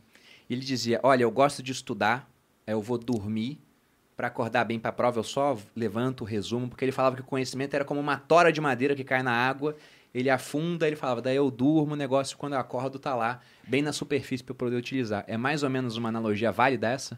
Tá certíssimo. É, isso aí é um outro ponto muito subestimado, que é o sono, né? Uhum. E quando que um adulto precisa dormir? Pelo menos sete horas. E aí você passa, a pessoa- a pessoa- muita gente acha que o sono do cérebro desliga. Não desliga, ele está super ativo. Você passa por várias etapas importantes para você. O seu cérebro vai consolidar as memórias, faz uma limpa, isso aqui não é importante, isso aqui é importante. E, inclusive, isso é excelente para a criatividade também. Tem vários trabalhos legais mostrando isso. Você fazer uma pausa, relaxar. E o sono, de um modo geral, soneco, sono, são fundamentais para o processo de aprendizado. É por isso que, às vezes, você está lá tentando resolver um problema. Tá, não estou entendendo, não sei o que lá. Aí você dá uma pausa ou vai dormir, depois a solução aparece magicamente. Foi o seu cérebro fazendo uma limpa ali nas informações. É isso aqui que é importante. E às vezes ele junta informações que você não estava conseguindo juntar acordado. E aí você acorda com a solução, a solução vem fácil na cabeça, então tá certíssimo o seu É, comandante. e o- os sonhos também têm esse papel, né? Porque Freud, por exemplo, achava que os sonhos eles tinham algum significado oculto, né? Que eles eram revelações, que, que, enfim, você podia interpretar aquilo, você podia chegar a alguma conclusão é, mágica, especial, etc. Hoje a gente sabe que não, né? Mas que eles têm um papel importante, né? Na consolidação. Se tivesse, eu tava grávida, eu já tinha 10 milhões de filhos. Porque todo dia alguém sonha que eu tô Que grávida. você tá grávida. Né? É. Se fosse premonição, se fosse alguma Exatamente. coisa Aham. assim. Ou um significado, É. ah, né? Que como se dizia antigamente, se sonhar com dente é morte, se sonhar com... Aham. Óbvio que a gente sabe que isso hoje não faz nenhum sentido, né? Do ponto Uhum. de vista da ciência. Que bom. Mas, é, que bom. Mas é, é, tem um papel importante, né? Os sonhos aí na consolidação né, da- do aprendizado, na, na questão das memórias, na organização, né? Daquilo ali que aconteceu durante o dia, que vem acontecendo com você. E as pausas que também são fundamentais, né? São pequenos É. soninhos ali, entre aspas, né? A gente tem dentro da, da terapia cognitiva o que a gente chama de técnica Pomodoro, né? Para o aprendizado, para que é uma técnica bem conhecida, enfim. Que você estuda 25 minutos, né? E aí você bota um, um relógio, um despertador, enfim, né? Para fazer uma pausa e depois retomar, né? Então, 25 minutos seria um tempo ali em que você consegue se manter concentrado, em que você consegue se manter é, é, ativo ali, para depois você dar uma pausa e depois de um tempo retomar de novo. Tem um livro. Nossa, tem, tem um tempo já que eu, eu vi esse livro. Eu não li ele inteiro, não tive tempo. Mas entre os vários livros que eu ganho, eu costumo dar uma folhada em alguns. E aí fica na minha lista interminável de leituras, que eu vou precisar de uns 200 anos para conseguir ler tudo. Aham. Se a lista não crescer, né? E não para de chegar livro lá em casa. Se a lista não crescer. Mas é um livro de um brasileiro, inclusive. É, se eu não me engano, o nome é O Oráculo da Noite. É e eu o achei. Siddhartha Ribeiro. Isso. Siddhartha. Eu achei bem interessante porque eu ganhei esse livro numa época de um seguidor que ele falou, Bruno, troque o milagre da manhã pelo oráculo da noite. Ele me mostrou que era sobre a importância do sonho. Eu não vou lembrar exatamente o nome do camarada, mas teve um cara durante a, a Revolução Industrial que ele estava com um problema para criar uma nova espécie de tear. Ele não sabia como que, a agu- que o fio ia entrar na agulha, não estava conseguindo resolver. Aí ele foi dormir. Ele sonhou com uma tribo né, de indígenas e as lanças dos guerreiros da tribo tinham um buraco na frente na Aham. lança. Aham. E naquela época você colocava a linha no buraco, na parte de trás da agulha. Daí ele falou, Sim. isso é inverter a posição do buraco. E deu certo, ele criou um terra mecânico tendo uma resposta através de um sonho. Ficou tentando resolver, tentando resolver, tentando resolver, foi dormir e acordou com a solução. Legal. Eu ia Exato. até comentar dele, eventualmente vocês podem até convidar ele para vir aqui, é, porque ele defende essa hipótese. A gente não sabe ao certo que o- quando a gente está sonhando, o cérebro está trabalhando de uma forma bem diferente. Como? Ele está juntando peças que você não iria juntar se você tivesse acordado. E isso é legal para você ter ideias novas. E ele defende que existe também uma possibilidade do cérebro estar prevendo, tentando prever possibilidades, isso é uma hipótese, é, improváveis, coisas improváveis de acontecer. E aí, na hora que você acorda, você pode usar isso a seu favor. Pô, se acontecesse isso, eu me sentia assim, assim, assado. E tem o- a, a fase do sono que acontece o sonho, parece que ela é fundamental para aprendizado emocional. Isso. Muito legal, assim. Então, os trabalhos mostrando, você põe as pessoas para assistir um filme de terror. Aí, uma delas, você bloqueia essa fase e na outra deixa. Depois, elas acompanhando num diáriozinho as pessoas por duas semanas, as pessoas que ficaram sem a fase do, do sonho, elas tendem a lembrar mais dos filmes de terror. É, é, pensamento intrusivo, né? Lembra mais, tem uma resposta negativa em relação àquilo, em relação às que dormiram do jeito que Certo, deveria. Parece que o certo. sonho é importante para o seu cérebro aprender a lidar com é, episódios com uma emoção muito forte. Por exemplo, um trauma, super importante. Sim. Que legal. Então, assim, de fato, são várias etapas. É, é lindo, assim, né, a ciência. São várias etapas do sonho, cada uma contribui de uma forma diferente. E se você avacalha alguma das etapas, você vai avacalhar o aprendizado, algum tipo de aprendizado. Alguma coisa vai, não vai funcionar direito no dia seguinte e tudo mais. Hoje que as pessoas estão dormindo menos, elas estão, então, prejudicando esse processo de aprendizado. Com certeza. E, e as questões emocionais também, Eu né? dizer, Assim, tudo, né? tudo. Porque aí também não emagrece. Safados não dormem, É. eu fico É. indignada. E, e as, que- as questões emocionais também, né? Assim, existe um aumento de ansiedade, né? Existe um- um- uma questão mais tristeza, a questão dos traumas, né? Que a gente trata hoje dentro da, da, de uma psicologia mais científica, né? Como o TEPT, né? Como o estresse pós-traumático, enfim. Que é essencial. Então, se você passou por uma situação é, é, de, de um trauma grande, né? Um assalto, um sequestro, etc. O que acontece é que as pessoas têm essa dificuldade de dormir, né? Logo depois desse processo, que é natural. Mas aí, por isso, a intervenção né, de profissionais da área da saúde mental é tão importante nesse momento, porque daí você vai conseguir estabilizar minimamente ali para que aquela pessoa possa dormir, possa processar aquela informação e evitar a formação de um TEPT lá na frente, né? De um transtorno do estresse pós-traumático mesmo, né? Então, os estudos, assim, eles têm avançado de maneira significativa. É, no senso comum, a gente acredita que falar sobre o trauma, falar sobre o que aconteceu, vai ajudar, né? Vai, vai melhorar. Mas os estudos têm mostrado, por exemplo, que se você foi assaltado hoje, a melhor opção não é falar sobre aquele trauma hoje. É dormir, é esperar, né? É deixar passar uma semana, é deixar passar 15 dias, porque aquilo vai estar que melhor processado É. no seu cérebro. E aí sim, depois você vai poder falar sobre aquilo de uma maneira mais tranquila, né? E as pessoas que elas falam na sequência, elas acabam aumentando o risco de desenvolver o, estresse, o, o transtorno do estresse pós-traumático. Que Interessante. interessante. que interessante mesmo. Bom, André, eu tô vendo que na camisa são vários hormônios escritos aí. É. Sim. Quais são? Dopamina, endorfina, serotonina, adrenalina. Esse aqui, esses dois têm a ver com ação. Dopamina e adrenalina. E adrenalina. Eles são muito parecidos. Adrenalina é o que libera num, Uhum. num momento de estresse, né? E dopamina tem muito a ver com fazer você querer fazer alguma coisa. Prazer Você também. querer. Não, não? a dopamina, isso é outro mito. Aham. Dopamina não gera prazer. Ela te faz buscar prazer. Te faz buscar alguma coisa. Ela, ela é super importante para tomar decisão. Vou aplicar dinheiro aqui ou não vou? Vou fazer Faz isso aqui ou não vou? É, então isso, aqui- a dopamina afeta bastante essa decisão que ela está dizendo para o cérebro. Faz, porque ali na frente você vai ter uma coisa boa. Aham. Seja lá qual for. Perder peso, ganhar dinheiro, etc e tal. Esses dois aqui têm mais a ver com bem-estar e prazer. A endorfina e a É, serotonina. então geralmente esses dois te fazem bu- buscar esses dois, resumindo. Uhum. Esses dois fazem você agir para ir fazer buscar coisas que vão fazer você se sentir bem, mas algumas coisas, né? Bem relaxado e tudo mais. Sobre os hormônios, eu acho interessante a gente entrar na questão das drogas, então. Porque mercado financeiro, por exemplo, eu lembro quando eu tive hérnia de disco e fomos em vários médicos. E aí, quando os caras chegavam e perguntavam, né, fazendo uma anamnese ali, o que, que você faz? Eu falei, ah, trabalho com mercado financeiro. O que, que você toma, então? Eu falei, não tomo nada dele, impossível. Você, com 30 anos, não toma nada no mercado financeiro. O pessoal toma droga para acordar, droga para dormir, toma um monte de droga.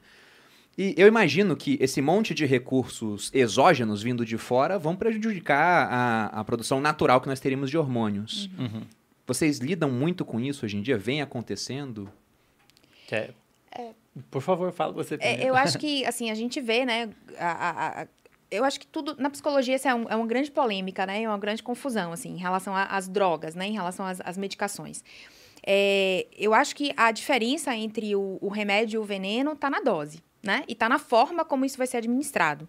Então, o problema não é a droga em si, não é o remédio em si, não é a medicação em si, né? Não é a medicação para dormir, nem a medicação, enfim, pra, medicação para acordar não tem, mas, enfim, um estimulante, né? A questão não é essa. A questão é a forma como é feita, né? Sem um acompanhamento, né, sem um, um, um- um profissional orientando. Né? E hoje a gente vive, né, dentro da, da, da saúde mental, o, o que a gente chama de, de é, é, uso cosmético das medicações. Né? Então, por exemplo, a Ritalina, que é uma conhecida medicação para déficit de atenção, né, que é o que eu tenho. Então, durante muito tempo eu tomei Ritalina, mas com acompanhamento médico, né, com psiquiatra, enfim. Mas o que, que acontece? Hoje, nos cursos de medicina, né, no mercado financeiro, em igual tantas outras áreas, as pessoas tomam para potencializar né, o efeito que aquela medicação teoricamente faria. Né? Isso não só pode não ter efeito, como de fato pode prejudicar. Né? Uhum. Porque imagina o que é você tomar, você não é diabético e você toma uma medicação para um diabético, né? Ou você não tem um problema cardíaco, mas você toma. Pode ser que não aconteça nada, de fato, pode ser, né? Você não vai ter o, o benefício daquela medicação, você pode ter os efeitos colaterais e ok. Mas você também pode ter algum prejuízo com isso, entende? Então, assim, a, a grande questão que se fala, né, do mercado financeiro, de estudantes de graduação e, enfim, de tantas outras situações, é esse uso cosmético da medicação. É a medicação contrabandeada, né? Como droga, que essa- essas medicações. A, a Ritalina, por exemplo, tem um, um controle relativamente rígido nas farmácias. Você precisa de uma receita específica, né? É, que só os médicos que trabalham com isso, não é nem assim. Você vai num cardiologista pedir uma receita de Ritalina. é, O cara nem tem a, a- a- o, o talãozinho específico da receita, né? Então, normalmente é um psiquiatra, um neurologista que vai ter isso. Mas a galera con- consegue, né? No contrabando, consegue no mercado negro, enfim. E, e a, o- a grande questão é assim, é o uso cosmético dessas medicações. Você tem um, um efeito colateral, né? Que qualquer medicação, até um- um- uma nova algina que você tome, tem, né? Pode te dar um efeito colateral.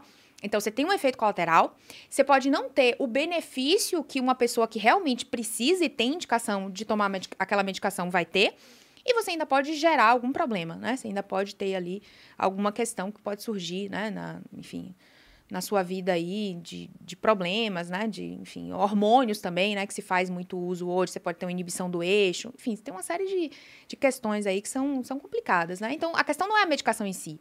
A medicação ela é extremamente útil, extremamente necessária para muitas pessoas que precisam, né? Para muitas crianças, adolescentes, adultos que têm realmente o déficit de atenção e vão, vão se beneficiar enormemente do uso daquilo. Mas o problema está no, no mau uso, né? No uso indiscriminado. E legal ah, você comentar da Ritalina. Ele, ele, ele te perguntou em relação a qual droga, Bruno? Na verdade, os médicos todos, eles, eles perguntavam o que você usa. E eu respondia e todos ficavam surpresos a não usar nada. Ah, Eles de- não deve- perguntaram de uma específica. Deve ser para dormir, eu imagino, porque dinheiro é uma das coisas, estava comentando aqui mais cedo, né? Dinheiro é uma das coisas que, aliás, estava comentando na aula hoje, que mais motiva as pessoas. O que você, a, fra, a célebre frase que você sempre fala, que dinheiro é o elogio mais sincero, isso do ponto de vista fisiológico faz muito sentido. É um reforçador universal. É, né? os trabalhos que estudam motivação, para você motivar a pessoa no experimento, você dá dinheiro para ela, Uhum. porque o dinheiro tem um significado para a pessoa. Então é muito fácil, é pode acontecer da pessoa criar uma espécie até de vício em ganhar dinheiro, que é o que acontece nas pessoas que ficam viciadas em apostas. Então você está lá num ambiente em que seus, parece que é muito fácil ganhar dinheiro, um cassino. Você puxar uma alavanca, você virar uma cartinha. Para o cérebro, o que, que isso parece para o seu cérebro? Que é o esforço é mínimo, virar uma carta, você quase ganhou recompensa. E, e a recompensa é alta. E isso para o cérebro é uma bomba para estimular esse amiguinho que é a dopamina, que é o que é um sinal de que é uma coisa muito boa que aconteceu ou vai acontecer. E qualquer coisa, Bruno e Malu, que tenha potencial de estimular a liberação de dopamina, tem potencial de gerar vício. Redes sociais? Redes sociais, ganhar dinheiro, mas posso falar aqui é, pornografia. Ah, Sim. sim. Ah, tá. É, masturbação, pornografia, Eu não sei. falo bastante Aí- de pornografia aqui. É, às vezes a pessoa pode ficar viciada em exercício físico, isso existe. Sim. Então não, é só, não são só drogas. As drogas que geram esses vícios, o que, que elas têm em comum? Elas estimulam artificialmente esse sinal. E é meio que você engana o cérebro. Na hora que esse sinal aumenta, o cérebro fala: opa, isso aí foi bom, hein? Na verdade não foi. Mas para o cérebro é é um sinal de que foi bom. E isso é o, é, é o beabá para você começar a fazer. O cérebro começa a se modificar aprendizado, ser um aprendizado, fazendo a pessoa cada vez mais querer fazer aquilo. Você vai afunilando o comportamento da pessoa, a motivação dela vai afunilando para aquilo. As pessoas no mercado financeiro ou que trabalham com dinheiro, dependendo de como elas lidam com aquilo, elas podem criar, talvez tenha vários colegas que você esteja, vocês, né? Não, é, é que aqui em São Paulo é bem. Eu acho que são drogas bem para TDAH e esses Uhum, problemas, uhum. porque eles ajudam Sim, no foco. Ah. É. E aí, essas pessoas que usam em excesso essas drogas, Uhum. é, de forma errada, obviamente, Isso. porque tem pré. é, indicação para quem tem indicação, que a gente Uhum. vai falar agora, inclusive. É, depois que elas usam muito, elas acabam tendo algum outro problema para poder Vai desfocar. ficando tolerante também, né? Aham. Né? Não, mas É, ele- e- e- eles... Perdão. E aí elas têm que tomar, tomar outros remédios, Uhum. né? Tomou remédio pra ficar mais focado, mais ligado, aí toma não outro consegue remédio dormir, pra dormir, aí tem que tomar um pra dormir. Aí É. depois, ah, dormiu demais, tem que acordar outro, tomar Isso. outro pra acordar, ficar alerta. E assim hoje, por e, diante. hoje no mercado financeiro a gente tem a questão dos day tra- traders, né? Que, que hoje já é considerado um transtorno, né? A gente tem o transtorno do jogo, Uhum. né? E essas pessoas, elas, elas são viciadas Já que a nisso, gente de tá fato. falando dessa parte polêmica sobre esses remédios que são utilizados para distúrbios reais, a gente pode falar um pouco mais dos distúrbios que foi Eu, eu Legal. tenho só uma Deu pergunta origem. antes sobre rede social. Porque você atende hoje, ou já teve casos de pessoas assumidamente viciadas em rede social? E eu digo isso pelo seguinte, porque eu tava O conversando com é. um criador de conteúdo outro dia. eu paro a hora que eu quiser. Eu paro a hora que eu quiser. Mas eu tava conversando com um criador de conteúdo outro dia. E ele não tinha exposição no YouTube, embora o Instagram dele fosse muito grande. E eu perguntei, cara, por que você não tem um YouTube? Ele falou, ah, mais trabalhoso, tem que sentar pra gravar, não sei o quê. Mas conversando, uma hora ele falou, não, no Instagram eu posto e o feedback é na hora. Ó, É na hora, o viciozinho, isso né? aí. É. Então, as armadilhas hormonais no Instagram estão afiadíssimas, porque ele coloca um story, você fala uma coisa engraçada, reações na hora. Na hora. No YouTube você grava, edita, sobe, e não é uma reação tão próxima quanto você vê no Instagram. Então eu pensei, caramba, o Instagram de fato é uma rede social muito mais viciante, Uhum. se é que podemos usar a Muito linguagem, mais. pelo visto sim, Uhum. do que o YouTube. e Muito até mais. curioso que o Instagram, o YouTube, que é do Google, né, as redes sociais se referem às pessoas que estão lá dentro não como clientes, mas como usuários. Isso. Igual o mercado de drogas Igual faz. a droga. É. Caramba, não tinha Assim, a pensado nisso. gente, a gente ainda tem um, um caminho, né, para avançar. A- a- Muito já se tentou estudar sobre a relação de comida e droga, né? E é uma relação que a ciência nunca conseguiu estabelecer, assim, uma causalidade direta. O açúcar é tão viciante quanto a cocaína, Uhum. né? Muito se fala disso, assim. Na prática, a gente não tem cientificamente, né, embasamento para isso. A cafeína, por exemplo, entrou agora, no- agora não, em 2014, né? Entrou no DSM, né? Então, eu sou dependente O que, química que hoje. que é o DSM? Amor, O DSM é Aqui o... estamos o- vendo que você é dependente químico de várias coisas. O DSM... Eu paro a hora que eu quiser. Eduardo, traz um café aí. Opa, traz dois. o DSM é a classificação estatística de todos os transtornos mentais. Então, a gente tinha antes só drogas mesmo, né? Maconha, cocaína, heroína, enfim. E no último DSM, né? Vai lançar um próximo agora em março, mas no anterior, que foi de 2014, a cafeína entrou. Né? Então, eu, por exemplo, eu sou dependente de cafeína. A gente não. Esses dias a gente viajou pra Maceió e a gente acordou, tipo, quatro da manhã. Aí falou, ah, não vamos tomar café pra gente Dormir no dormir voo, no voo. Aham. Aí demorou, tipo, duas horas, três cabeça, horas pra chegar lá no voo. Aí mal. fomos pro voo, pegamos o voo. A gente chegou em Maceió, parecia dois cracudos. Meu Deus! Café. Precisa de café! Aí, Abstinência. a gente, amor, a gente precisa de A café. Malu foi Aí- numa loja de perfume, pegou o café, macerou assim, né? Cheirou. Brincando. Tem que falar que é mentira, que as pessoas acreditam. Mas Aí foi, a gente ficou. Porque a gente chegou pra dar uma palestra, fomos direto pra palestra, não tomou café. Tava os dois com dor de cabeça. Dor de assim, Eu falei, cabeça, caramba, isso é, é. falta de cafeína. Aham. Dor de Mas a pode gente ser também falta de sono, também. né? É, a gente dormiu É. pouco. Foi uma série de coisas. Eu E acho que era cafeína, coca. mesmo, porque a Aham. gente bebeu e, e aí passou. Eu Não, tava a tremendo, sua suando, A sua, minha. vendo alucinações. Eu falei, cara, isso é cafeína. Tô brincando. Pois Por é, favor. então hoje, hoje existe a dependência de cafeína, né? Ela é um, um- um transtorno já bem estabelecido. Agora, em relação ao açúcar, por exemplo, nunca se conseguiu estabelecer. Em relação a redes sociais, essa questão, assim, a gente ainda tem um longo caminho, né, para estabelecer Muito isso novo, né? Uhum. cientificamente como vício, como dependência, etc. Mas a gente vê, né, muitas pessoas, por exemplo, que o celular perdeu, esqueceu em casa, né? Ou acabou a bateria, né? Vocês já devem né? já devem ter visto isso, né? Tipo, é, eu brinco, né, que no, no meu consultório, quando eu fui fazer a, a, a Eu paro a hora que eu decoração, quiser, amor. quando eu fui fazer a decoração do Tô meu apontando pro consultório, eu briguei com, com o arquiteto, né? E eu falei, precisa ter uma tomada do lado do paciente. Ele falou, não, mas vai ficar muito feio, né? Porque a gente vai botar um papel de parede e tal, e vai, vai ter que furar, botar uma tomada. Eu falei, olha, deixa eu te falar uma coisa. Hoje, tomada e Wi-Fi é mais procurado do que amor verdadeiro, né? Então, assim, não adianta você fazer uma decoração Muito toda bom. linda e você não pôr a tomada aí. O Wi-Fi eu vou garantir, mas a, a pessoa vai chegar aqui querendo carregar o celular dela. Ela vai passar uma hora aqui comigo Seu consultório sentada. fica aonde? Lá em Salvador. Então, ó, consultórios com tomadas acessíveis E o pacientes. E o Wi-Fi é mais procurado que amor verdadeiro, entende? Então, assim, cê- hoje cê- a pessoa tá... Você tem um carregador pra me emprestar? É verdade. Tem alguma tomada aqui pra eu colocar meu celular pra carregar? Né? Vocês já devem viver isso aqui sempre. Então, assim, é- é, existe já, né? Uma espécie que a gente ainda não pode estabelecer cientificamente, né? Como dependência, de fato. Mas é muito claro isso, né? Na, na prática. A gente vê muito. Tá, vamos então para, Sim, por para favor. os distúrbios. Vamos- vamos É, não, ao- é ao tópico porque que é uma das coisas que as pessoas mais me perguntam. Uhum. O que é a diferença né, entre o que são os distúrbios de aprendizagem, aprendizado ou aprendizagem? Aprendizagem. aprendizagem, né? Quais são os, e os mais populares e a Uhum, diferença entre eles. Então, a gente teve uma mudança, né, em relação a essa classificação nesse último DSM, que é o Manual de Classificação dos Transtornos Mentais, que antes se fazia uma diferença, né, entre ah, ah, os, os déficits específicos de leitura, de escrita, né, de matemática, e hoje a gente, o, o- esse novo DSM, essa nova classificação dos transtornos mentais, passou a entender as coisas muito mais, muito mais como um espectro. O que, que significa isso, né? A gente tem hoje, a- a- assim como o, o espectro autista também, né, que hoje também tá, tá na mesma classificação ali, tá no mesmo capítulo, né, do- desses transtornos de aprendizagem também, é, que são os transtornos do neurodesenvolvimento, tá? Que tem uma parte mais biológica, né, que tem uma questão ali é, é, mais, mais forte dessa parte biológica, menos, por exemplo, do que um transtorno de personalidade, né, ou um transtorno de ansiedade, que tem uma carga ali de, de experiências Ambiental, assim. ambiental muito mais forte, né? Então, esses transtornos no neurodesenvolvimento, onde eh, estão aí presentes os transtornos de aprendizagem, hoje eles são entendidos como um espectro. Por quê? Porque muitas vezes o paciente que tem algum grau né, de déficit de atenção também tem uma dislexia ou também tem um problema ali com a matemática, né, que a gente chama de descalculia.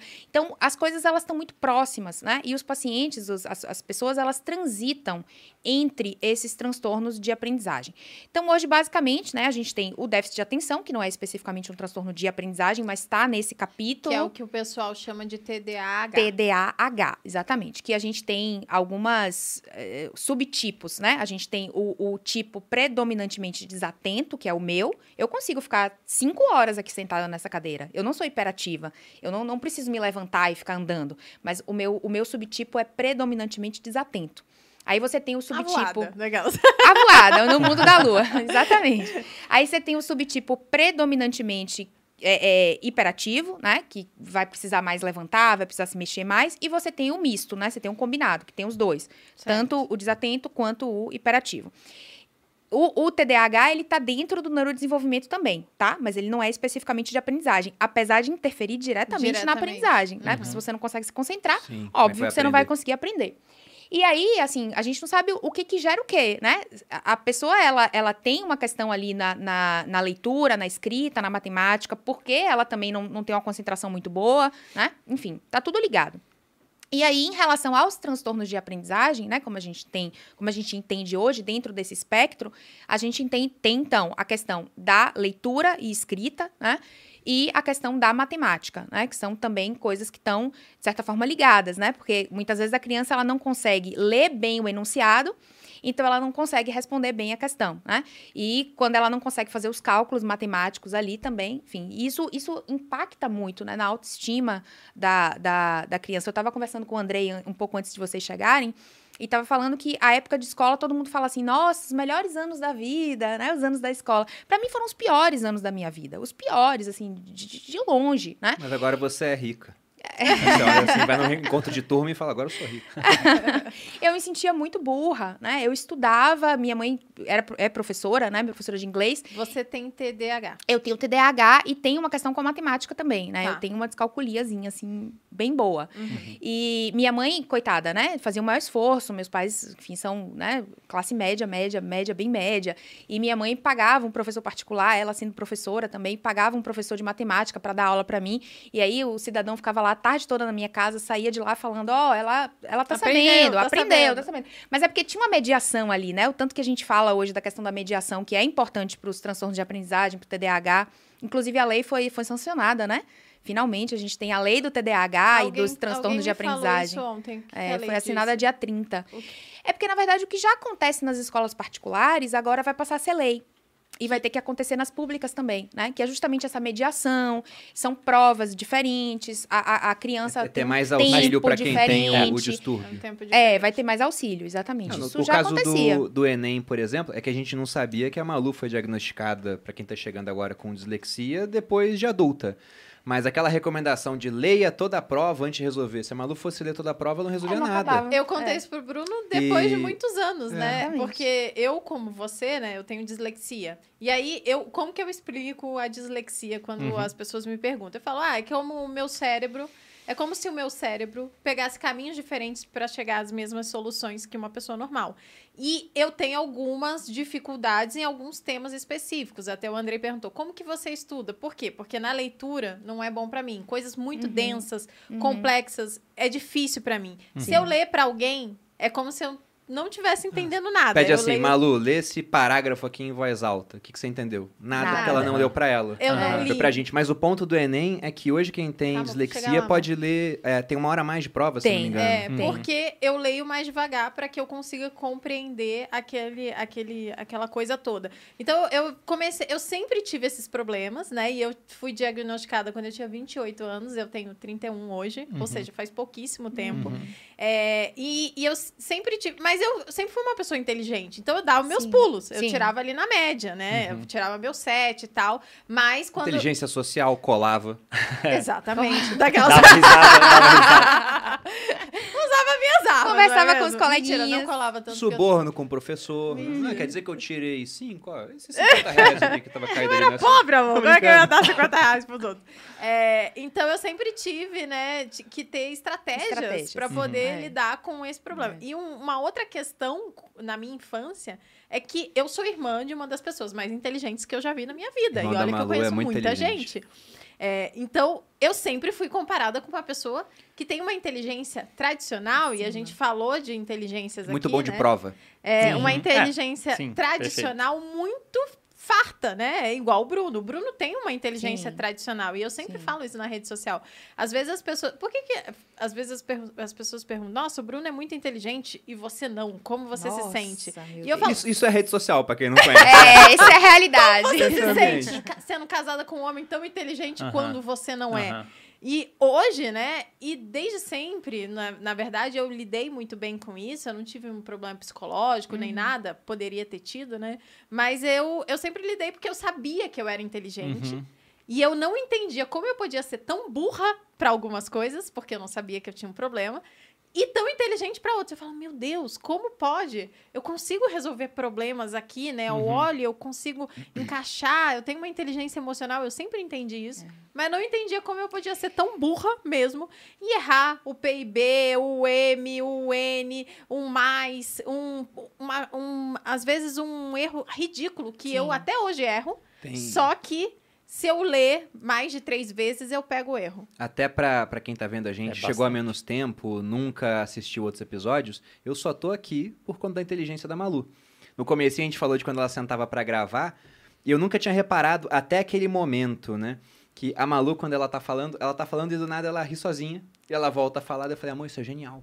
Como é que você faz isso? Ela falou, fala o quê? Faça o quê? Eu falei, isso que você fez agora, Dalu, o que, que eu fiz? Eu falei, você ri, você é muito simpática. E ela É. cresceu em rede social, do nada, sem padrinho, sem madrinha, ninguém indicando. Foi de zero a 100 mil em seis meses. Eu falei, nossa, ela fez Nossa. isso, talvez eu consiga fazer. E aí eu fiz também, né? Não sabia o que as câmeras iriam me amar até mais, no final das contas. Aí cresci mais. né? Mas depois que a Malu descobriu essa questão da dislexia, parece que tirou um pouco do peso das Ah, costas dela. Porque Tira. ela viu, nossa, não é que eu tinha um, um problema que eu. Aliás, é um, um problema de aprendizado, mas ela viu, tinha essa causa, não é que eu era menos esforçada ou menos É, é inteligente. porque a questão, assim, é que o que a Malu tá falando, né? Ela conseguiu ter essa percepção, mas a maioria das pessoas não, Não consegue, consegue. ter É. essa percepção. Então, assim, a, a- a o seu valor é medido através dos seus resultados, É. né? Esse é o mundo. E, assim, a gente não tem como lutar contra isso, né? Então, se eu tiro quatro numa prova, o Eu meu sou burro. valor é esse, eu sou burro, Uhum. né? Então, assim, eu, por exemplo, eu não, eu não tive essa capacidade que você teve. Ainda mais né? se for de maneira de seguida, ano após ano, né? Pois é, e aí você vai, você faz uma prova, não, tá bom, na próxima eu vou estudar mais e eu vou me sair melhor. Aí você vai lá e você sai pior ainda, né? Na primeira eu tirava quatro, na segunda eu estudava mais, eu tirava três e meio, né? Então, assim, é, é, isso reforça, né? Isso, isso vai construindo ali a sua ideia de que realmente não tem jeito, de que realmente não importa o que você faça, né? Eu tava falando pro Andrei, antes de vocês chegarem, que eu não A ia gente é fazer atrasado, psicologia. Como vocês podem ver, né? Não, é que a gente chegou Durante, cedo. durante a nossa conversa de 40 minutos até você chegar. Não, não, não. É que a gente chegou cedo, a gente chegou cedo. É, é que a gente tava animado, né, André? a gente tava É, animado. ansioso pra, Falamos pra de vir. você, falamos mal, mas agora a gente vai falar. então, é, é, eu tava falando pra ele que eu não ia fazer psicologia no vestibular. Porque eu tinha certeza que eu não ia passar. Eu, eu tentei pedagogia, né? E aí meus pais disseram, não, você faz. Se você não passar, tudo bem. Você, você cursa pedagogia, mas pelo menos você tenta. Eu não ia nem tentar. Pra você ver como que, que a autoestima fica destruída. Isso né? ia mudar a sua vida toda. Eu acho que tudo, esse é um dos curso, aspectos mais importantes, né? Porque mina a motivação, a confiança da pessoa. Exatamente. E tem trabalhos mostrando exatamente isso. Se o cérebro acha que ele não é capaz, mesmo você querendo, fato, a sua, é. a, a- sua capacidade de se concentrar naquele material cai muito. Então você pode ter problema de atenção porque você tá, não está tendo motivação. Você vai minando a confiança. É super importante identificar essas situações quanto antes para você conseguir trabalhar com a criança desde cedo para não minar a motivação dela. E isso tem muito a ver com a tal da dopamina, porque daí se a criança não tem motivação, o indivíduo, se não tem a dopamina, a sua capacidade de concentração cai muito. A dopamina é um dos sinais que você precisa para conseguir controlar a atenção. E é um dos mecanismos pelo qual, por exemplo, a ritalina funciona. Ritalina vai lá, aumenta a atividade da dopamina. Então, esses distúrbios né, do- do de aprendizagem tem essa questão também de você. Se você não tomar cuidado, o indivíduo cresce achando que ele não é capaz. Uhum. E isso avacalha mais ainda o processo, né? Muito mais. É isso que a gente faz na terapia cognitiva, né? A gente vai trabalhar esse tipo de pensamento com o paciente, né? Do Uhum. tipo, ah, não, isso aí eu não vou nem tentar, né? Por exemplo, dar um exemplo da situação aqui, né? Talvez se fosse há anos atrás, né? Talvez se, se vocês me convidassem há, sei lá, 10 anos atrás, eu ia, eu, eu ia negar o convite pra estar hoje aqui, né? Porque, ah, porque o Bruno é muito inteligente, ah, porque a Malu, né, ela fala muito bem, nossa, eu vou chegar lá e eu não vou conseguir, né? Então, assim, a pessoa não teria eu confiança pra vir. a Eu pessoa perde oportunidades, né? A pessoa perde oportunidades porque ela se julga tão mal e, e óbvio que isso não é, é fundamentado, né? Se você tenta fazer as coisas e você não consegue e você não tem resultado e você faz uma prova e você tira quatro, então isso vai É. reforçando, né? Isso vai dizendo, poxa, realmente, né? Olha aí, ó, eu fiz essa prova aqui tirei quatro. Como que eu vou lá conversar com o Bruno, com a Malu, com o Andrei, que é PhD, né? Não vou, né? Então, a pessoa ela vai perdendo oportunidades e isso é um ciclo, né? Que a gente ensina para o paciente dentro da TCC. Quanto mais você não faz, mais reforça a ideia de que você não consegue fazer. Uhum. né? Então, assim, se eu deixo de fazer, eu, eu não, não reforço a minha capacidade naquilo, eu reforço a minha incapacidade, né? Se eu sou convidada para uma entrevista de emprego, por exemplo, né, e não vou, eu continuo desempregada. E continuar desempregada reforça a minha ideia de que eu sou burra, de que eu sou inútil, de que eu sou incompetente, né? Então, mesmo que eu vá na entrevista de emprego e que eu não me saia tão bem, né? Ou que eu não seja contratada, enfim. Mas pelo menos eu tô quebrando esse ciclo de quanto menos eu vou, mais burra eu me sinto, mais incapaz eu me sinto. E isso, né?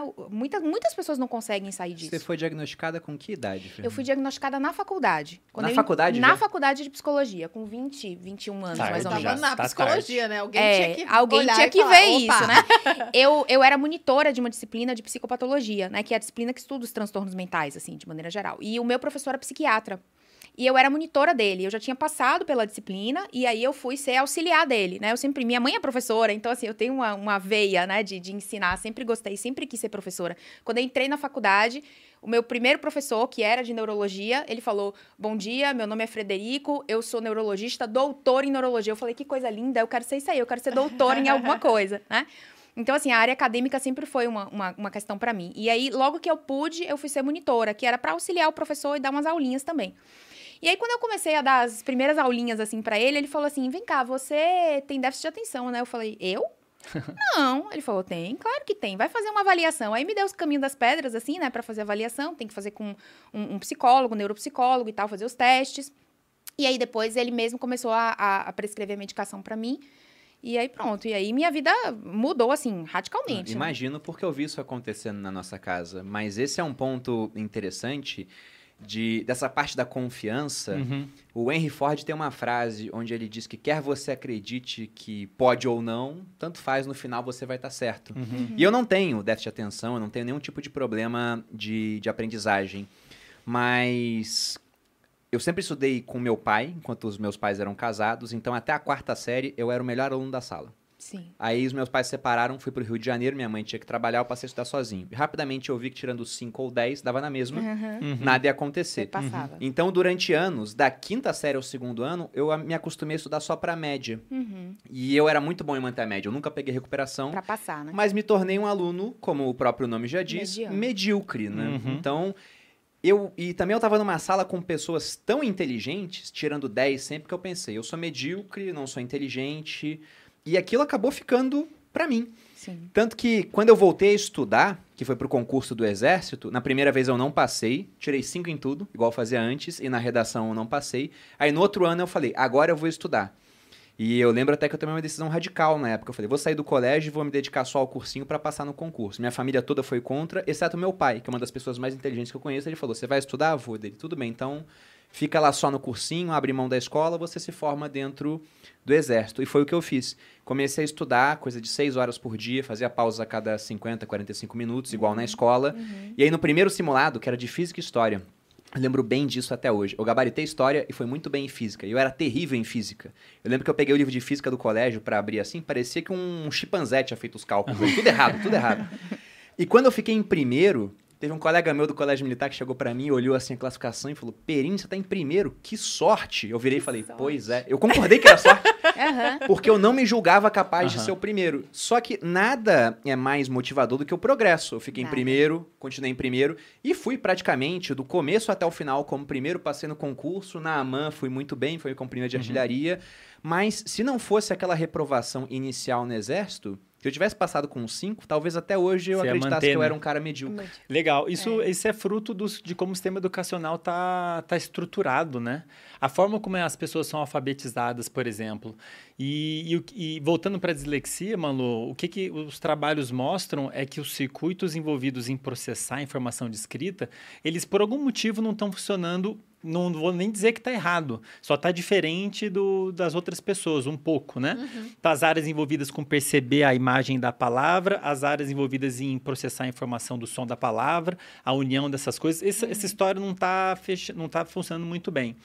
E por que, que isso é importante? É, se você identifica essa criança né, logo cedo, você pode fazer um trabalho diferenciado com ela. Exatamente. Justamente para evitar esse tipo de coisa de acontecer, né? Senão. a- e- Como, por exemplo, eu fazer todos os cursinhos de inglês e reprovar em todos e gastar um dinheirão do meu pai para tentar aprender inglês, sendo que Aham. eu nunca aprenderia daquela Aham, forma. Exato. Mas Né? aprendeu quando viajou e ficou imerso Quando eu no fiquei, ambiente. quando eu fiz o intercâmbio, me jogaram lá dentro, eu não tive outra opção a não ser falar a Uhum, língua. E uhum. aí eu não precisei escrever, né? Porque o nosso, quando a gente vai para um cursinho de inglês hoje, a gente aprende basicamente a escrita. E a minha escrita Sim. até hoje é péssima. Uhum. Meu Exatamente. listening é muito bom. E hoje a gente fala muito em neurodiversidade, né? Que essa, essa questão veio do, do espectro autista, mas hoje a gente está estendendo isso para outras áreas. Então, assim, será que a dislexia realmente é um transtorno? de Isso que, eu, fato? isso que eu ia perguntar, porque teve aqui um, um seguidor, o Paulo Martins, que ele colocou um comentário que eu até pausei aqui, já passou 30 minutos, mas tá aqui no meu.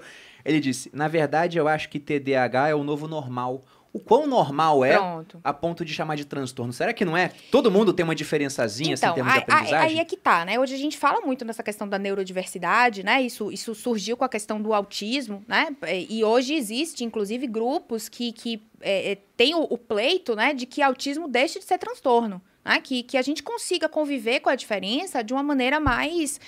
É, claro que assim, tem um monte de questão nisso, né? Inclusive questões. é, é, financeiras, né, envolvidas nisso, né? Tem a APA, que é a Associação Psiquiátrica Americana, que é quem faz o DSM, tem a questão da medicação, enfim, tem uma série de, de- de discussões envolvidas nisso, mas assim, eu acho que a gente caminha, né, para um processo de uma neurodiversidade cada vez maior.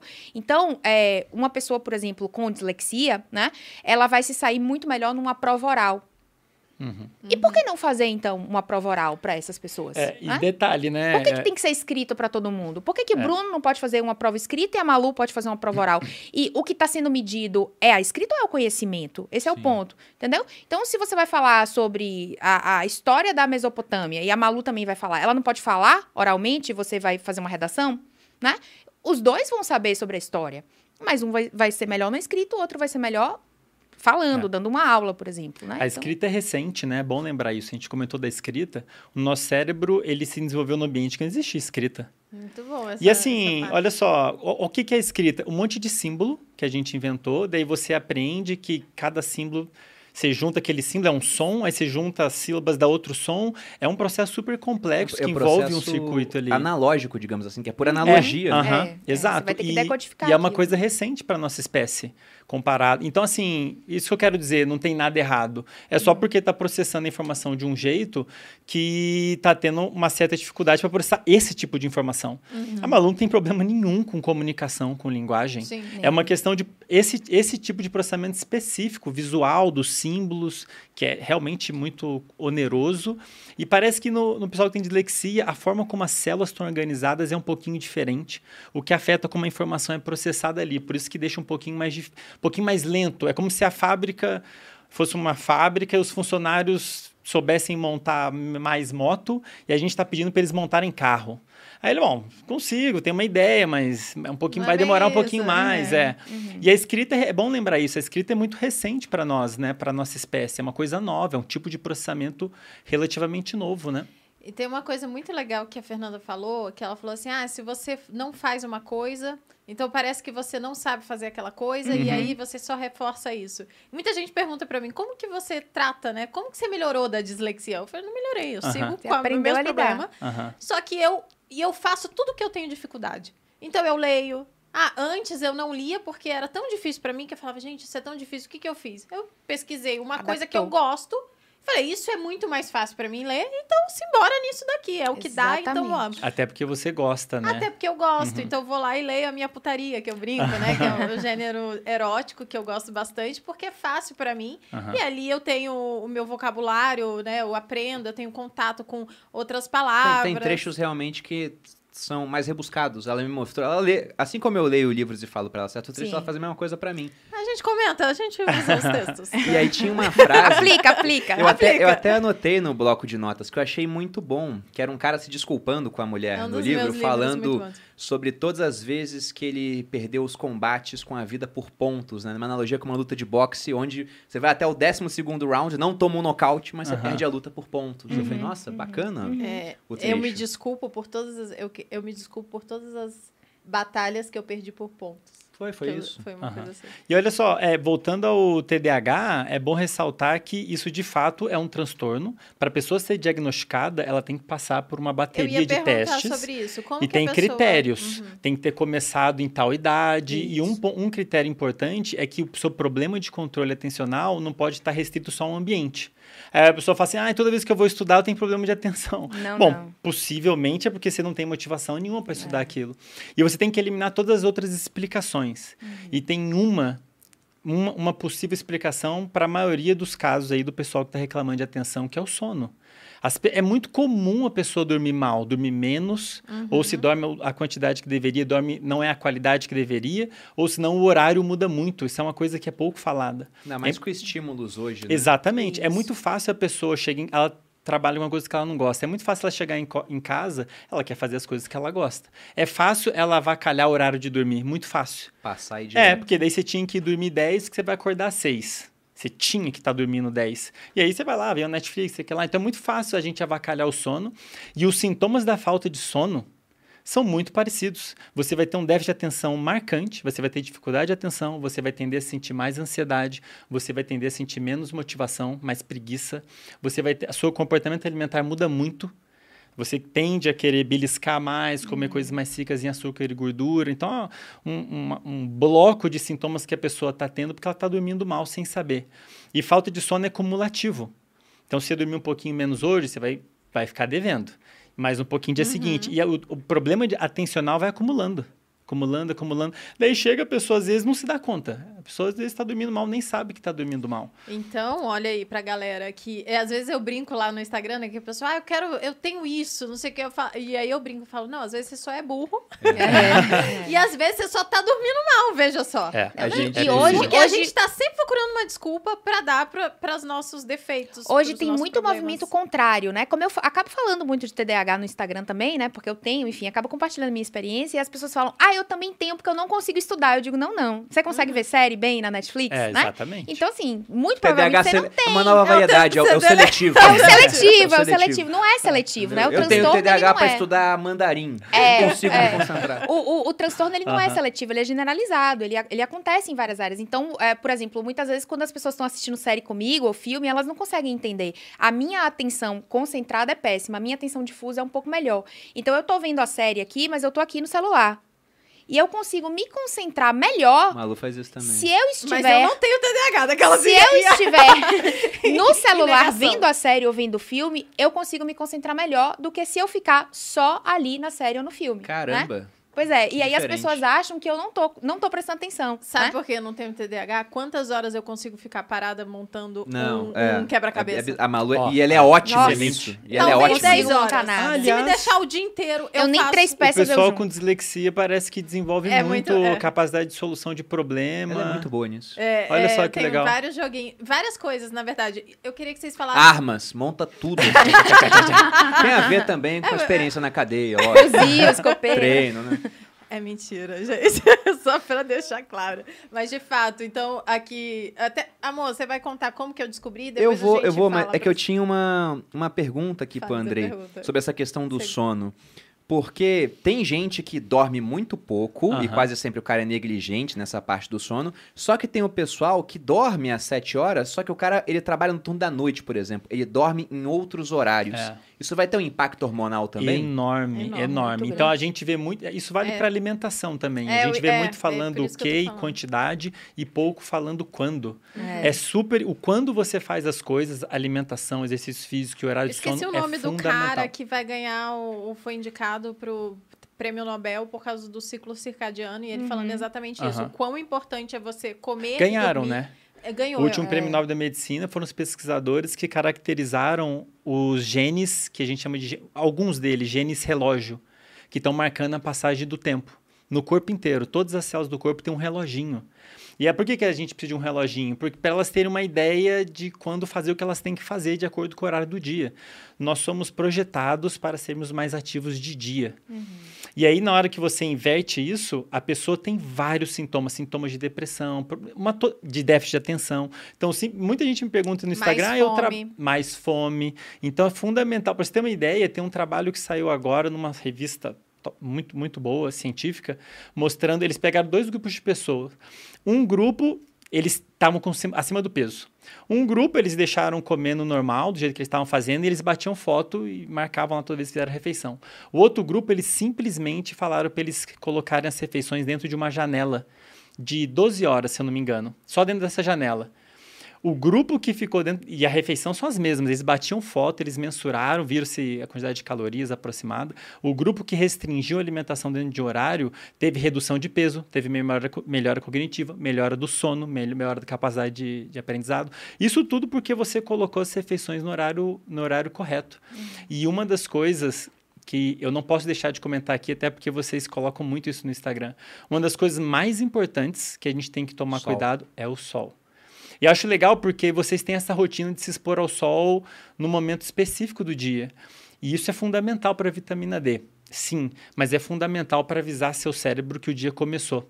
E que ele vai terminar, porque é é- são hormônios antagônicos, né? Quando você produz os Sim. hormônios de Isso. agi- Alerta, alerta, depois esses mesmos hormônios, quando eles Baixam caírem, e a melatonina entra em ação. Entra é o que ação. deveria acontecer se o reloginho estiver ok. Só que hoje é luz artificial o tempo todo. Exato, exato. Mas se você se expõe à luz natural logo cedo, igual vocês fazem, isso é, acho que talvez o, o principal estímulo para o seu reloginho saber que horas são.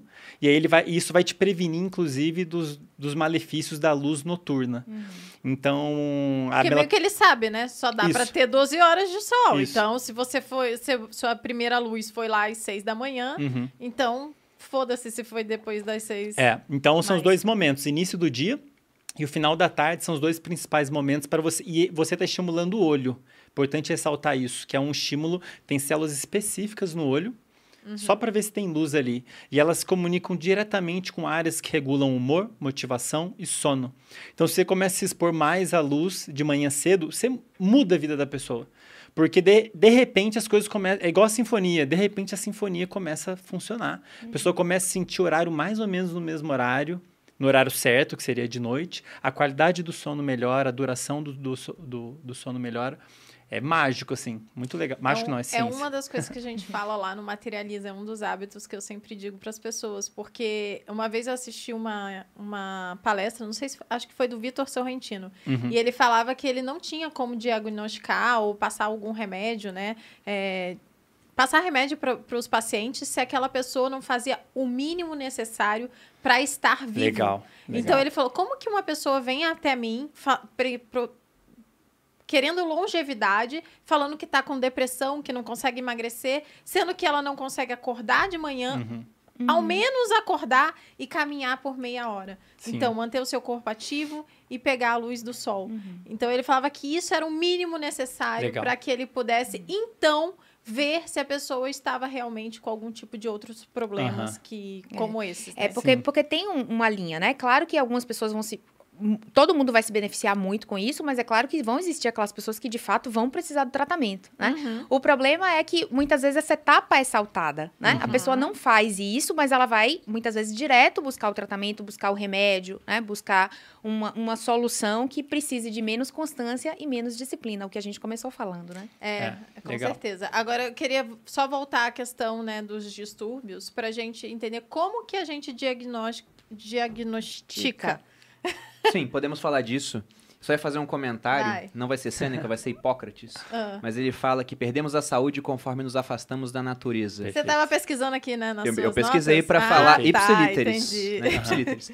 Mas isso que você falou, Andrei, não é pensando em termos evolutivos, não é até meio óbvio, né? É, Porque luz exato. elétrica é um negócio que veio no século XX, É. pô. Então, Exatamente. é um piscar de olhos dentro da experiência do ser humano. Durante toda a história, a gente acordava ali com o raiar do sol, saía para fazer as atividades, caçador-coletor, voltava no final do Da dia, tarde. porque o sol estava se pondo e Uhum. ficava lá depois com o advento da fogueira, em volta da fogueira, mas sem luz, porque a gente não é feito para caminhar à noite. Perfeito. Eu já tive experiência de caminhar no meio do, na- do mato à noite e noite de lua nova, porque quando tem lua cheia parece um farol, você vê tudo. Aham. Agora lua nova você não vê nada. Nós não somos grandes felinos que conseguem enxergar à noite. Aham. Então, o cara que fala, ah, eu sou muito mais ativo à noite, talvez algumas pessoas sejam. Mas será que não tá condicionado assim já há muito tempo e Ah. acredite nisso, né? É. Eu não acredito que algumas pessoas sejam. Elas, elas teriam um mentira. desempenho e um bem-estar muito melhor se elas estivessem reguladas. Aliás, você quer regular o sono de uma pessoa, isso já foi feito também. Você pega esse pessoal que está dormindo em horários variados, sei que lá, fica Netflix,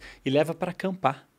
Leva para acampar e é- é- é- você- você Vai pra aproxima. Bahia, meu amigo. A É. gente passou no novo lá. Aí, aí a gente, ah, vamos dormir até tarde, tô de férias, vamos treinar até mais tarde. Solzão. Aí a- uma Aham. das pessoas falou.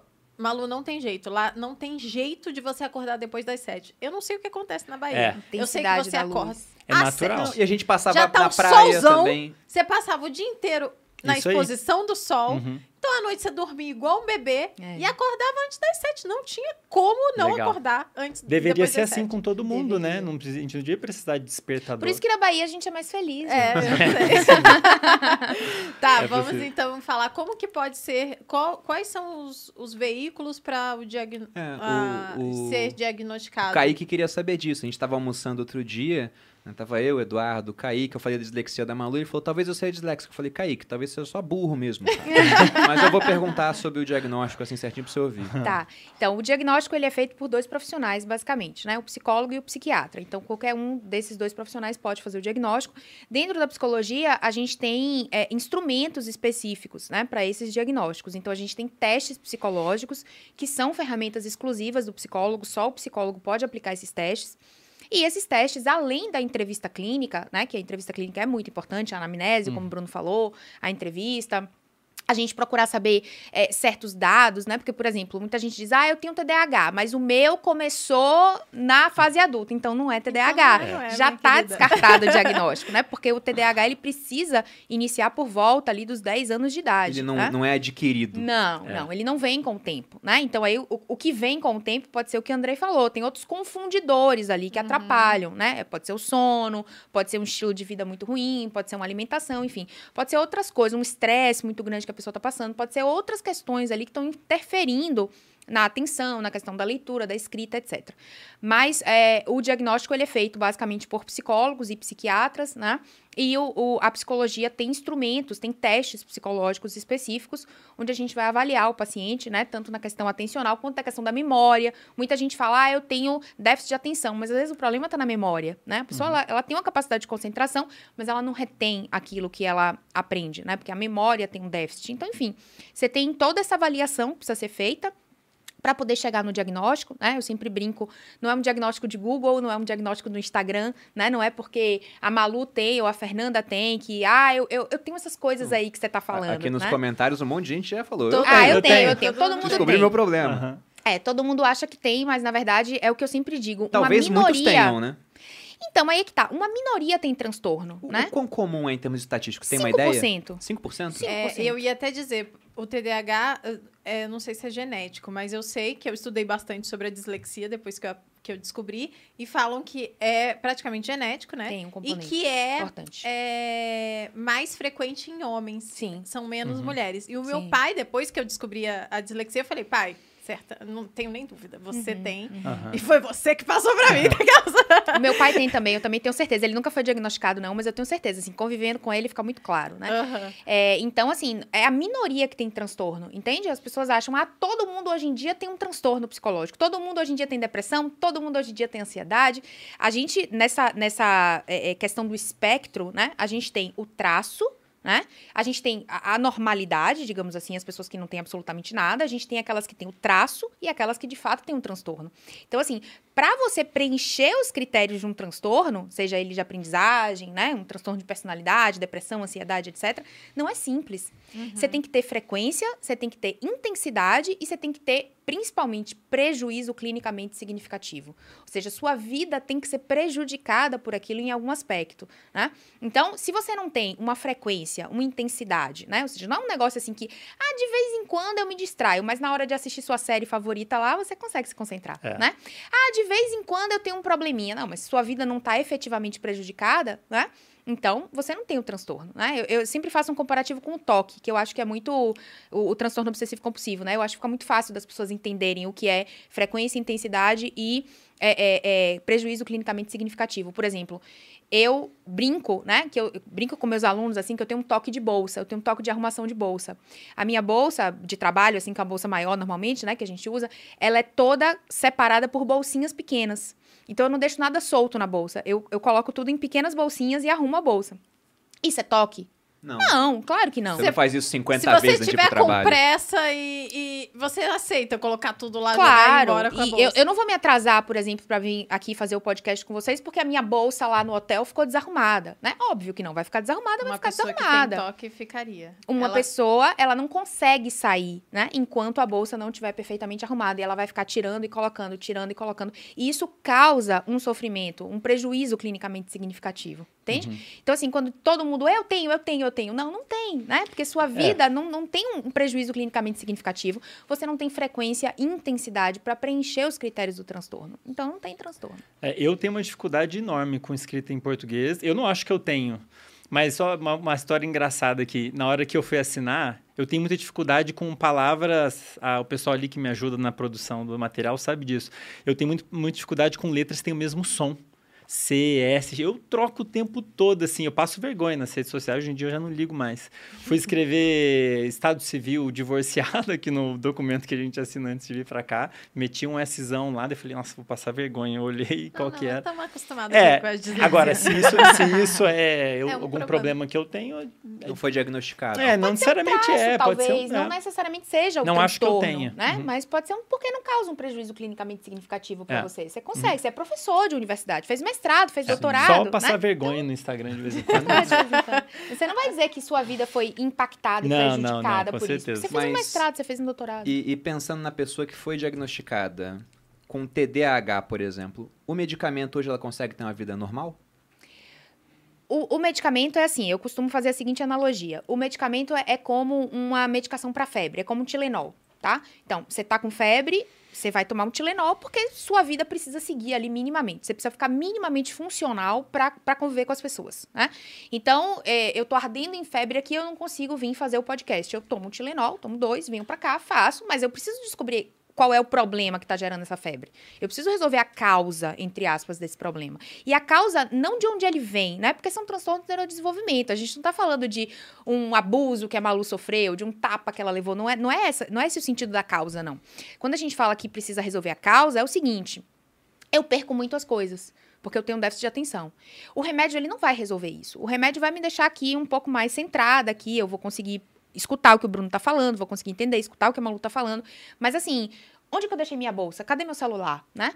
Então existem técnicas, né, dentro da psicologia que a gente ensina o paciente para lidar com essas coisas. Por exemplo, guarde sempre as coisas no mesmo lugar. Eu não posso chegar em casa e deixar o meu celular na sala, o outro dia eu deixo na cozinha, o outro dia eu deixo celular tem menos mal, porque alguém te liga, você descobre onde tá, mas assim, outras coisas, Chave a chave. Nossa, Uhum. né? Você vai perder toda semana a chave do carro, como já aconteceu comigo. Perder toda semana a chave de casa, né? Até que eu botei a, a, a, a coisa digital. Aí Pronto.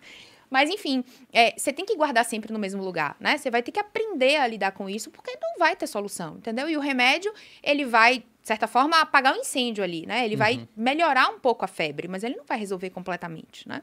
Então, Entendi. É. precisa aprender a lidar com o problema. Tem um.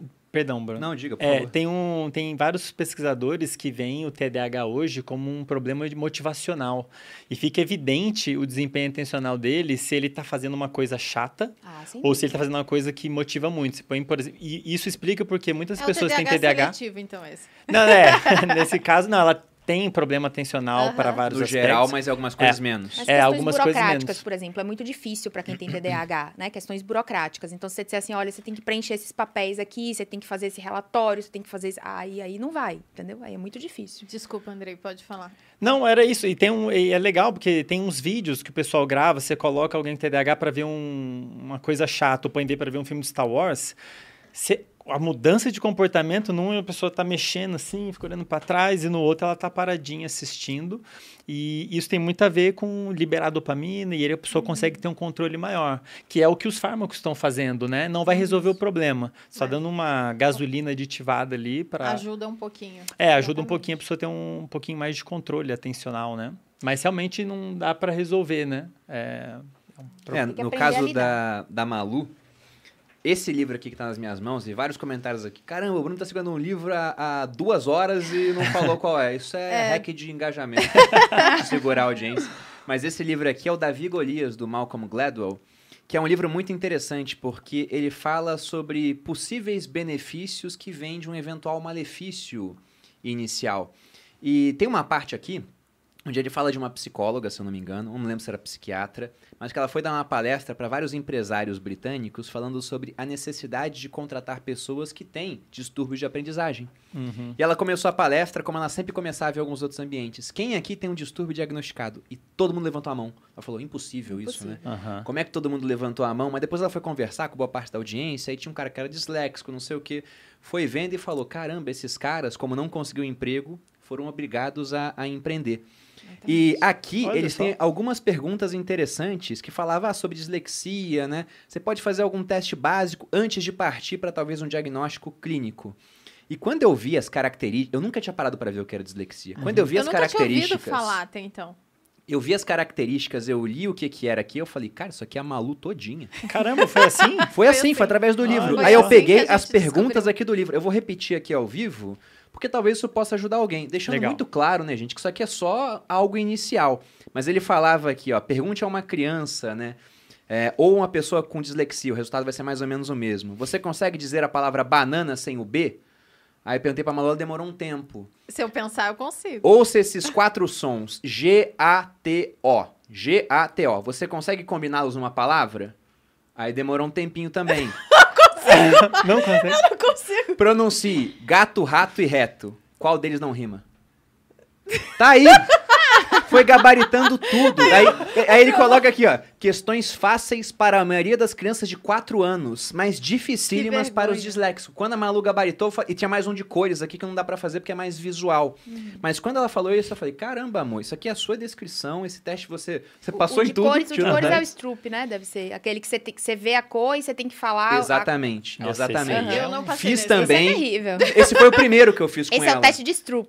E ela foi gabaritando tudo. Eu falei: olha, temos que procurar um, um diagnóstico. E- Esse tipo de teste, entre aspas, é o que a gente chama de screening, né? Um rastreamento. Então, daí você já, você já faz um, um ponto de corte. Tipo assim, passou em tudo, beleza, então tá descartado. Não passou, aí agora a gente vai ter que fazer mais testes pra gente ver se realmente é isso ou é um confundidor, é outra coisa que tá atrapalhando aí. E aí depois eu fui pesquisar, né? E aí eu comecei a pesquisar também o que a pessoa que tem dislexia tem de qualidade, porque é, Ah, é basicamente isso, né? Se uma coisa não funciona bem, você vai ganhar em outras. E era isso Claro. que eles falavam ali nesse Sim. livro. Sim. Exatamente isso, que essas pessoas, é, por serem ruins em algumas áreas, elas se sobressariam em outras áreas, eram é, melhores em outras. E uma delas era localização, né? Criatividade, é, criatividade, fala muito boa. Então, algumas coisas, e de fato eu tenho todas as qualidades. Eu, e inclusive algumas pessoas, né? Não sei se tem algum tipo de tratamento para dislexia. Algumas pessoas já tentaram me tratar na, na rede social. Não, eu quero, eu te ofereço, não sei o quê. Eu não quero, eu gosto do jeito como Aham. eu sou, né? E eu lido Sim. muito bem. E às vezes eu, eu lembro que eu li uma frase há muitos anos atrás que é: quantos dos seus defeitos não são a base do que você é? E eu acredito muito nisso, né? Sim. Lógico, Bonito eu, esse pensamento. Acho que eu devo ter te falado alguma hora. Mas...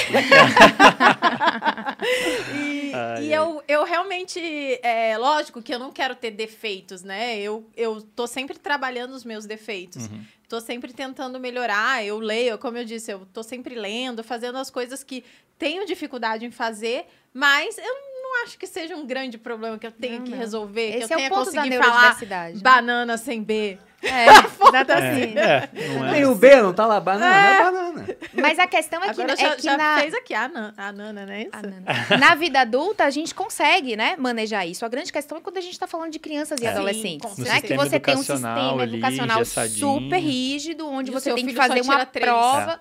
Tem Aí é que escolas tá o problema. especializadas que estão surgindo, né, para essas crianças, para você trabalhar de uma forma diferente.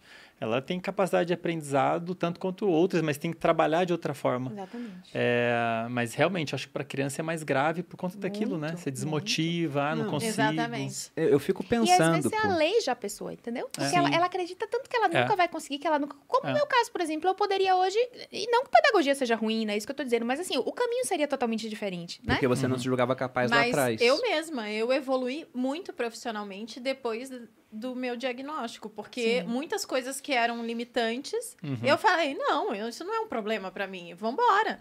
E hoje eu brinco, né? é, ah, o meu problema é escrever bem em português? Então tá, então eu contrato quem pode reler as minhas Legal. respostas, Perfeito. contrato quem escreve bem, minha equipe só tem gente que escreve bem. Aham. E você escreve bem. É que Eu- você troca as letras Troca, igual você falou que. É, troca. eu- Mas fica- a agora- estrutura fica boa. Sim. O Mas raciocínio esse... fica legal, Basta né? ter um Isso, revisor, né? Você não isso. precisa parar de escrever. Exatamente. Mas eu fico pensando o quanto a vida da Malu poderia ter sido mais fácil se ela tivesse o diagnóstico antes. Ah, porque, dúvida. por exemplo, lá no começo, antes de rede social, a gente criou um blog pra ela. E quando ela foi pra rede social, eu era o cara que falava: larga a rede social porque você é perda de tempo, vai escrever pro blog. Então eu tava botando uma pessoa ultra comunicativa, super simpática, que estava no ambiente onde ela teria o melhor resultado, pra fazer algo que não que era o era- melhor pra ela Exatamente. que era escrever um texto, sendo que eu não tinha tanto tempo para revisar, não tinha dinheiro para contratar gente, então tava praticamente pegando um peixe Aham. feito para nadar e falando, vai lá e sobe aquela Sobe árvore, na porque a árvore. gente não sabia o que fazer. Por isso, gente, eu deixo essa recomendação de É, livro. eu ia falar sobre qual é o nome do livro porque a gente não falou. Davi Golias. Davi Golias, não por conta da dislexia em si, mas porque esse livro tem uma mensagem muito bacana sobre essa. Ele coloca aqui o subtítulo Arte de Enfrentar Gigantes. Até o próprio título ele é, é interessante, porque a gente costuma pensar em Davi Golias como uma luta do pequeno contra o grande, né? Uhum. E logo no começo ele fala: olha, o Golias era um, um guerreiro de curta distância, distância um alvo gigantesco, uma armadura pesada, e o Davi era um fundibulário leve, ágil, capaz de acertar alvos a 200 metros de O distância que, que é um fundibulário? era usava uma funda para lançar pedras. Então ele era muito bom a longa distância. Seria como botar um gladiador para enfrentar um sniper. Uhum. Então ele fala: talvez você tenha problema em alguma área, mas você possa ser muito bom em outras, Uhum. talvez até por conta do problema que você tem.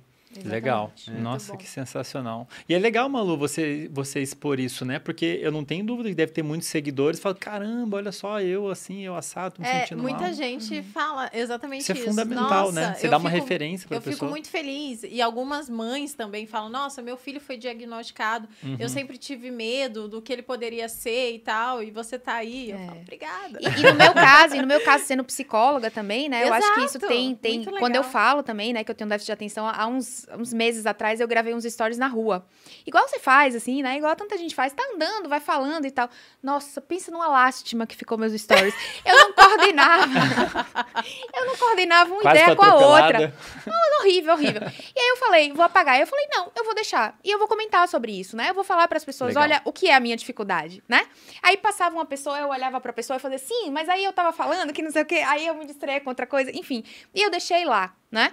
E, e claro que veio um monte de gente, né, enfim, falar, pô, que você não se trata, vai se tratar, que absurdo fazendo isso. Eu falei, Redes não, sociais, ué. né, Fernanda? É, redes sociais. Mas Que de- absurdo. Eu falei, não, não é um absurdo. Muitas pessoas têm isso também, né? E a gente mostrar isso também diminui um pouco o preconceito, diminui um pouco, tipo assim, ai, nossa, só pra ir. É, eu tento ao máximo libertar, né, quando eu Uhum. falo, e não aprisionar, e ao mesmo tempo não usar como uma muleta. Então eu Legal. sempre falo, né? Não, eu errei. As pessoas me corrigem, às vezes, em português, que eu erro bastante. Eu falo, obrigada e tal. E, e eu ignoro, e tem gente que fala, ai, mas você não acha um absurdo você escrever errado? Eu falo, não tem um problema. Aí, às vezes, quando eu falo, né? Ah, mas é porque eu tenho dislexia, por isso que eu errei. Aí a pessoa fala, ah lá, tá dando a desculpa. Então, eu não dou a desculpa, não é como uma desculpa. Sim. De fato, tem muita coisa que, que eu posso melhorar. Uhum. E eu tento, tô sempre tentando. E eu não acho que a gente deveria utilizar como uma muleta. Não. E Hoje, hoje na terapia cognitiva a gente usa o conceito de aceitação e compromisso, né? Que é um- uma teoria que chama ACT, que em inglês significa ação, né? E a aceitação e compromisso é exatamente isso que você está falando, né? De uma forma prática e, e muito linda, assim. Que é eu, eu reconheço que eu tenho esse problema, eu, eu aceito isso, mas eu me comprometo a fazer alguma coisa com isso. E não ficar aqui, tipo, ah, eu tenho, nossa, coitada de mim, eu sofro, né? Eu me comprometo a fazer alguma coisa diante disso. Muito bom. Bom, perfeito. Pessoal, vamos encerrar aqui É, então. falando pra Já estamos com um pouquinho mais de duas horas de podcast, mas foi incrível. Poderia Que ficar legal. tranquilamente aqui horas e horas falando disso. A audiência também ficou do começo ao fim. E para quem quiser aprender mais com vocês, como que as pessoas encontram em redes sociais? É, vocês podem falar comigo no Instagram, profandrei.neuro, que eu comecei a deixar mais ativo esse ano. Tem um canal no YouTube, Andrei Maier, que eu comecei um podcast, em parte por causa dos sócios, já está Ah, no que 11 legal. primeiro Pô, que episódio, legal. eu falo disso tudo. Maier com Vícios. Y, né? Maier com Y, Andrei Maier, te- e o podcast chama Culpa do Cérebro. E tem no Spotify também e tudo mais. E Muito é bom. basicamente isso, né? É Instagram e YouTube. Perfeito. Você, o meu é Fernanda? Fernanda Landeiro, no Instagram também, no YouTube, só Fernanda Landeiro. Massa. E você, Boludinha? E eu, vocês podem me encontrar no arroba maluperini ou aqui no canal dos sócios, toda quinta-feira, meio-dia ao vivo, ou, quando não é ao vivo, às seis da manhã já está em todas as plataformas de streaming de áudio para vocês fazerem o cardio do dia com motivação dupla, né? Porque vai ouvir e, enfim, fazer as coisas. Bom, vocês conseguem me encontrar sempre aqui nos Sócios, mas também no canal Você Mais Rico, vídeos todas as segundas e quartas. Lembrando, pessoal, que na semana que vem teremos também um evento Semana da Criptorrenda. Teremos vídeos segunda, terça, quarta e quinta, né? São quatro vídeos. Tá? Então fiquem de olho para quem quiser aprender mais sobre criptomoedas. E no Instagram, Bruno Underline Perini. Agradeço a presença de todos vocês, aos nossos convidados ilustres. Muito Muito, obrigado, foi ótimo. Obrigada a você. Espero que tenham gostado. Um grande abraço e até a próxima. Beijos. Beijos.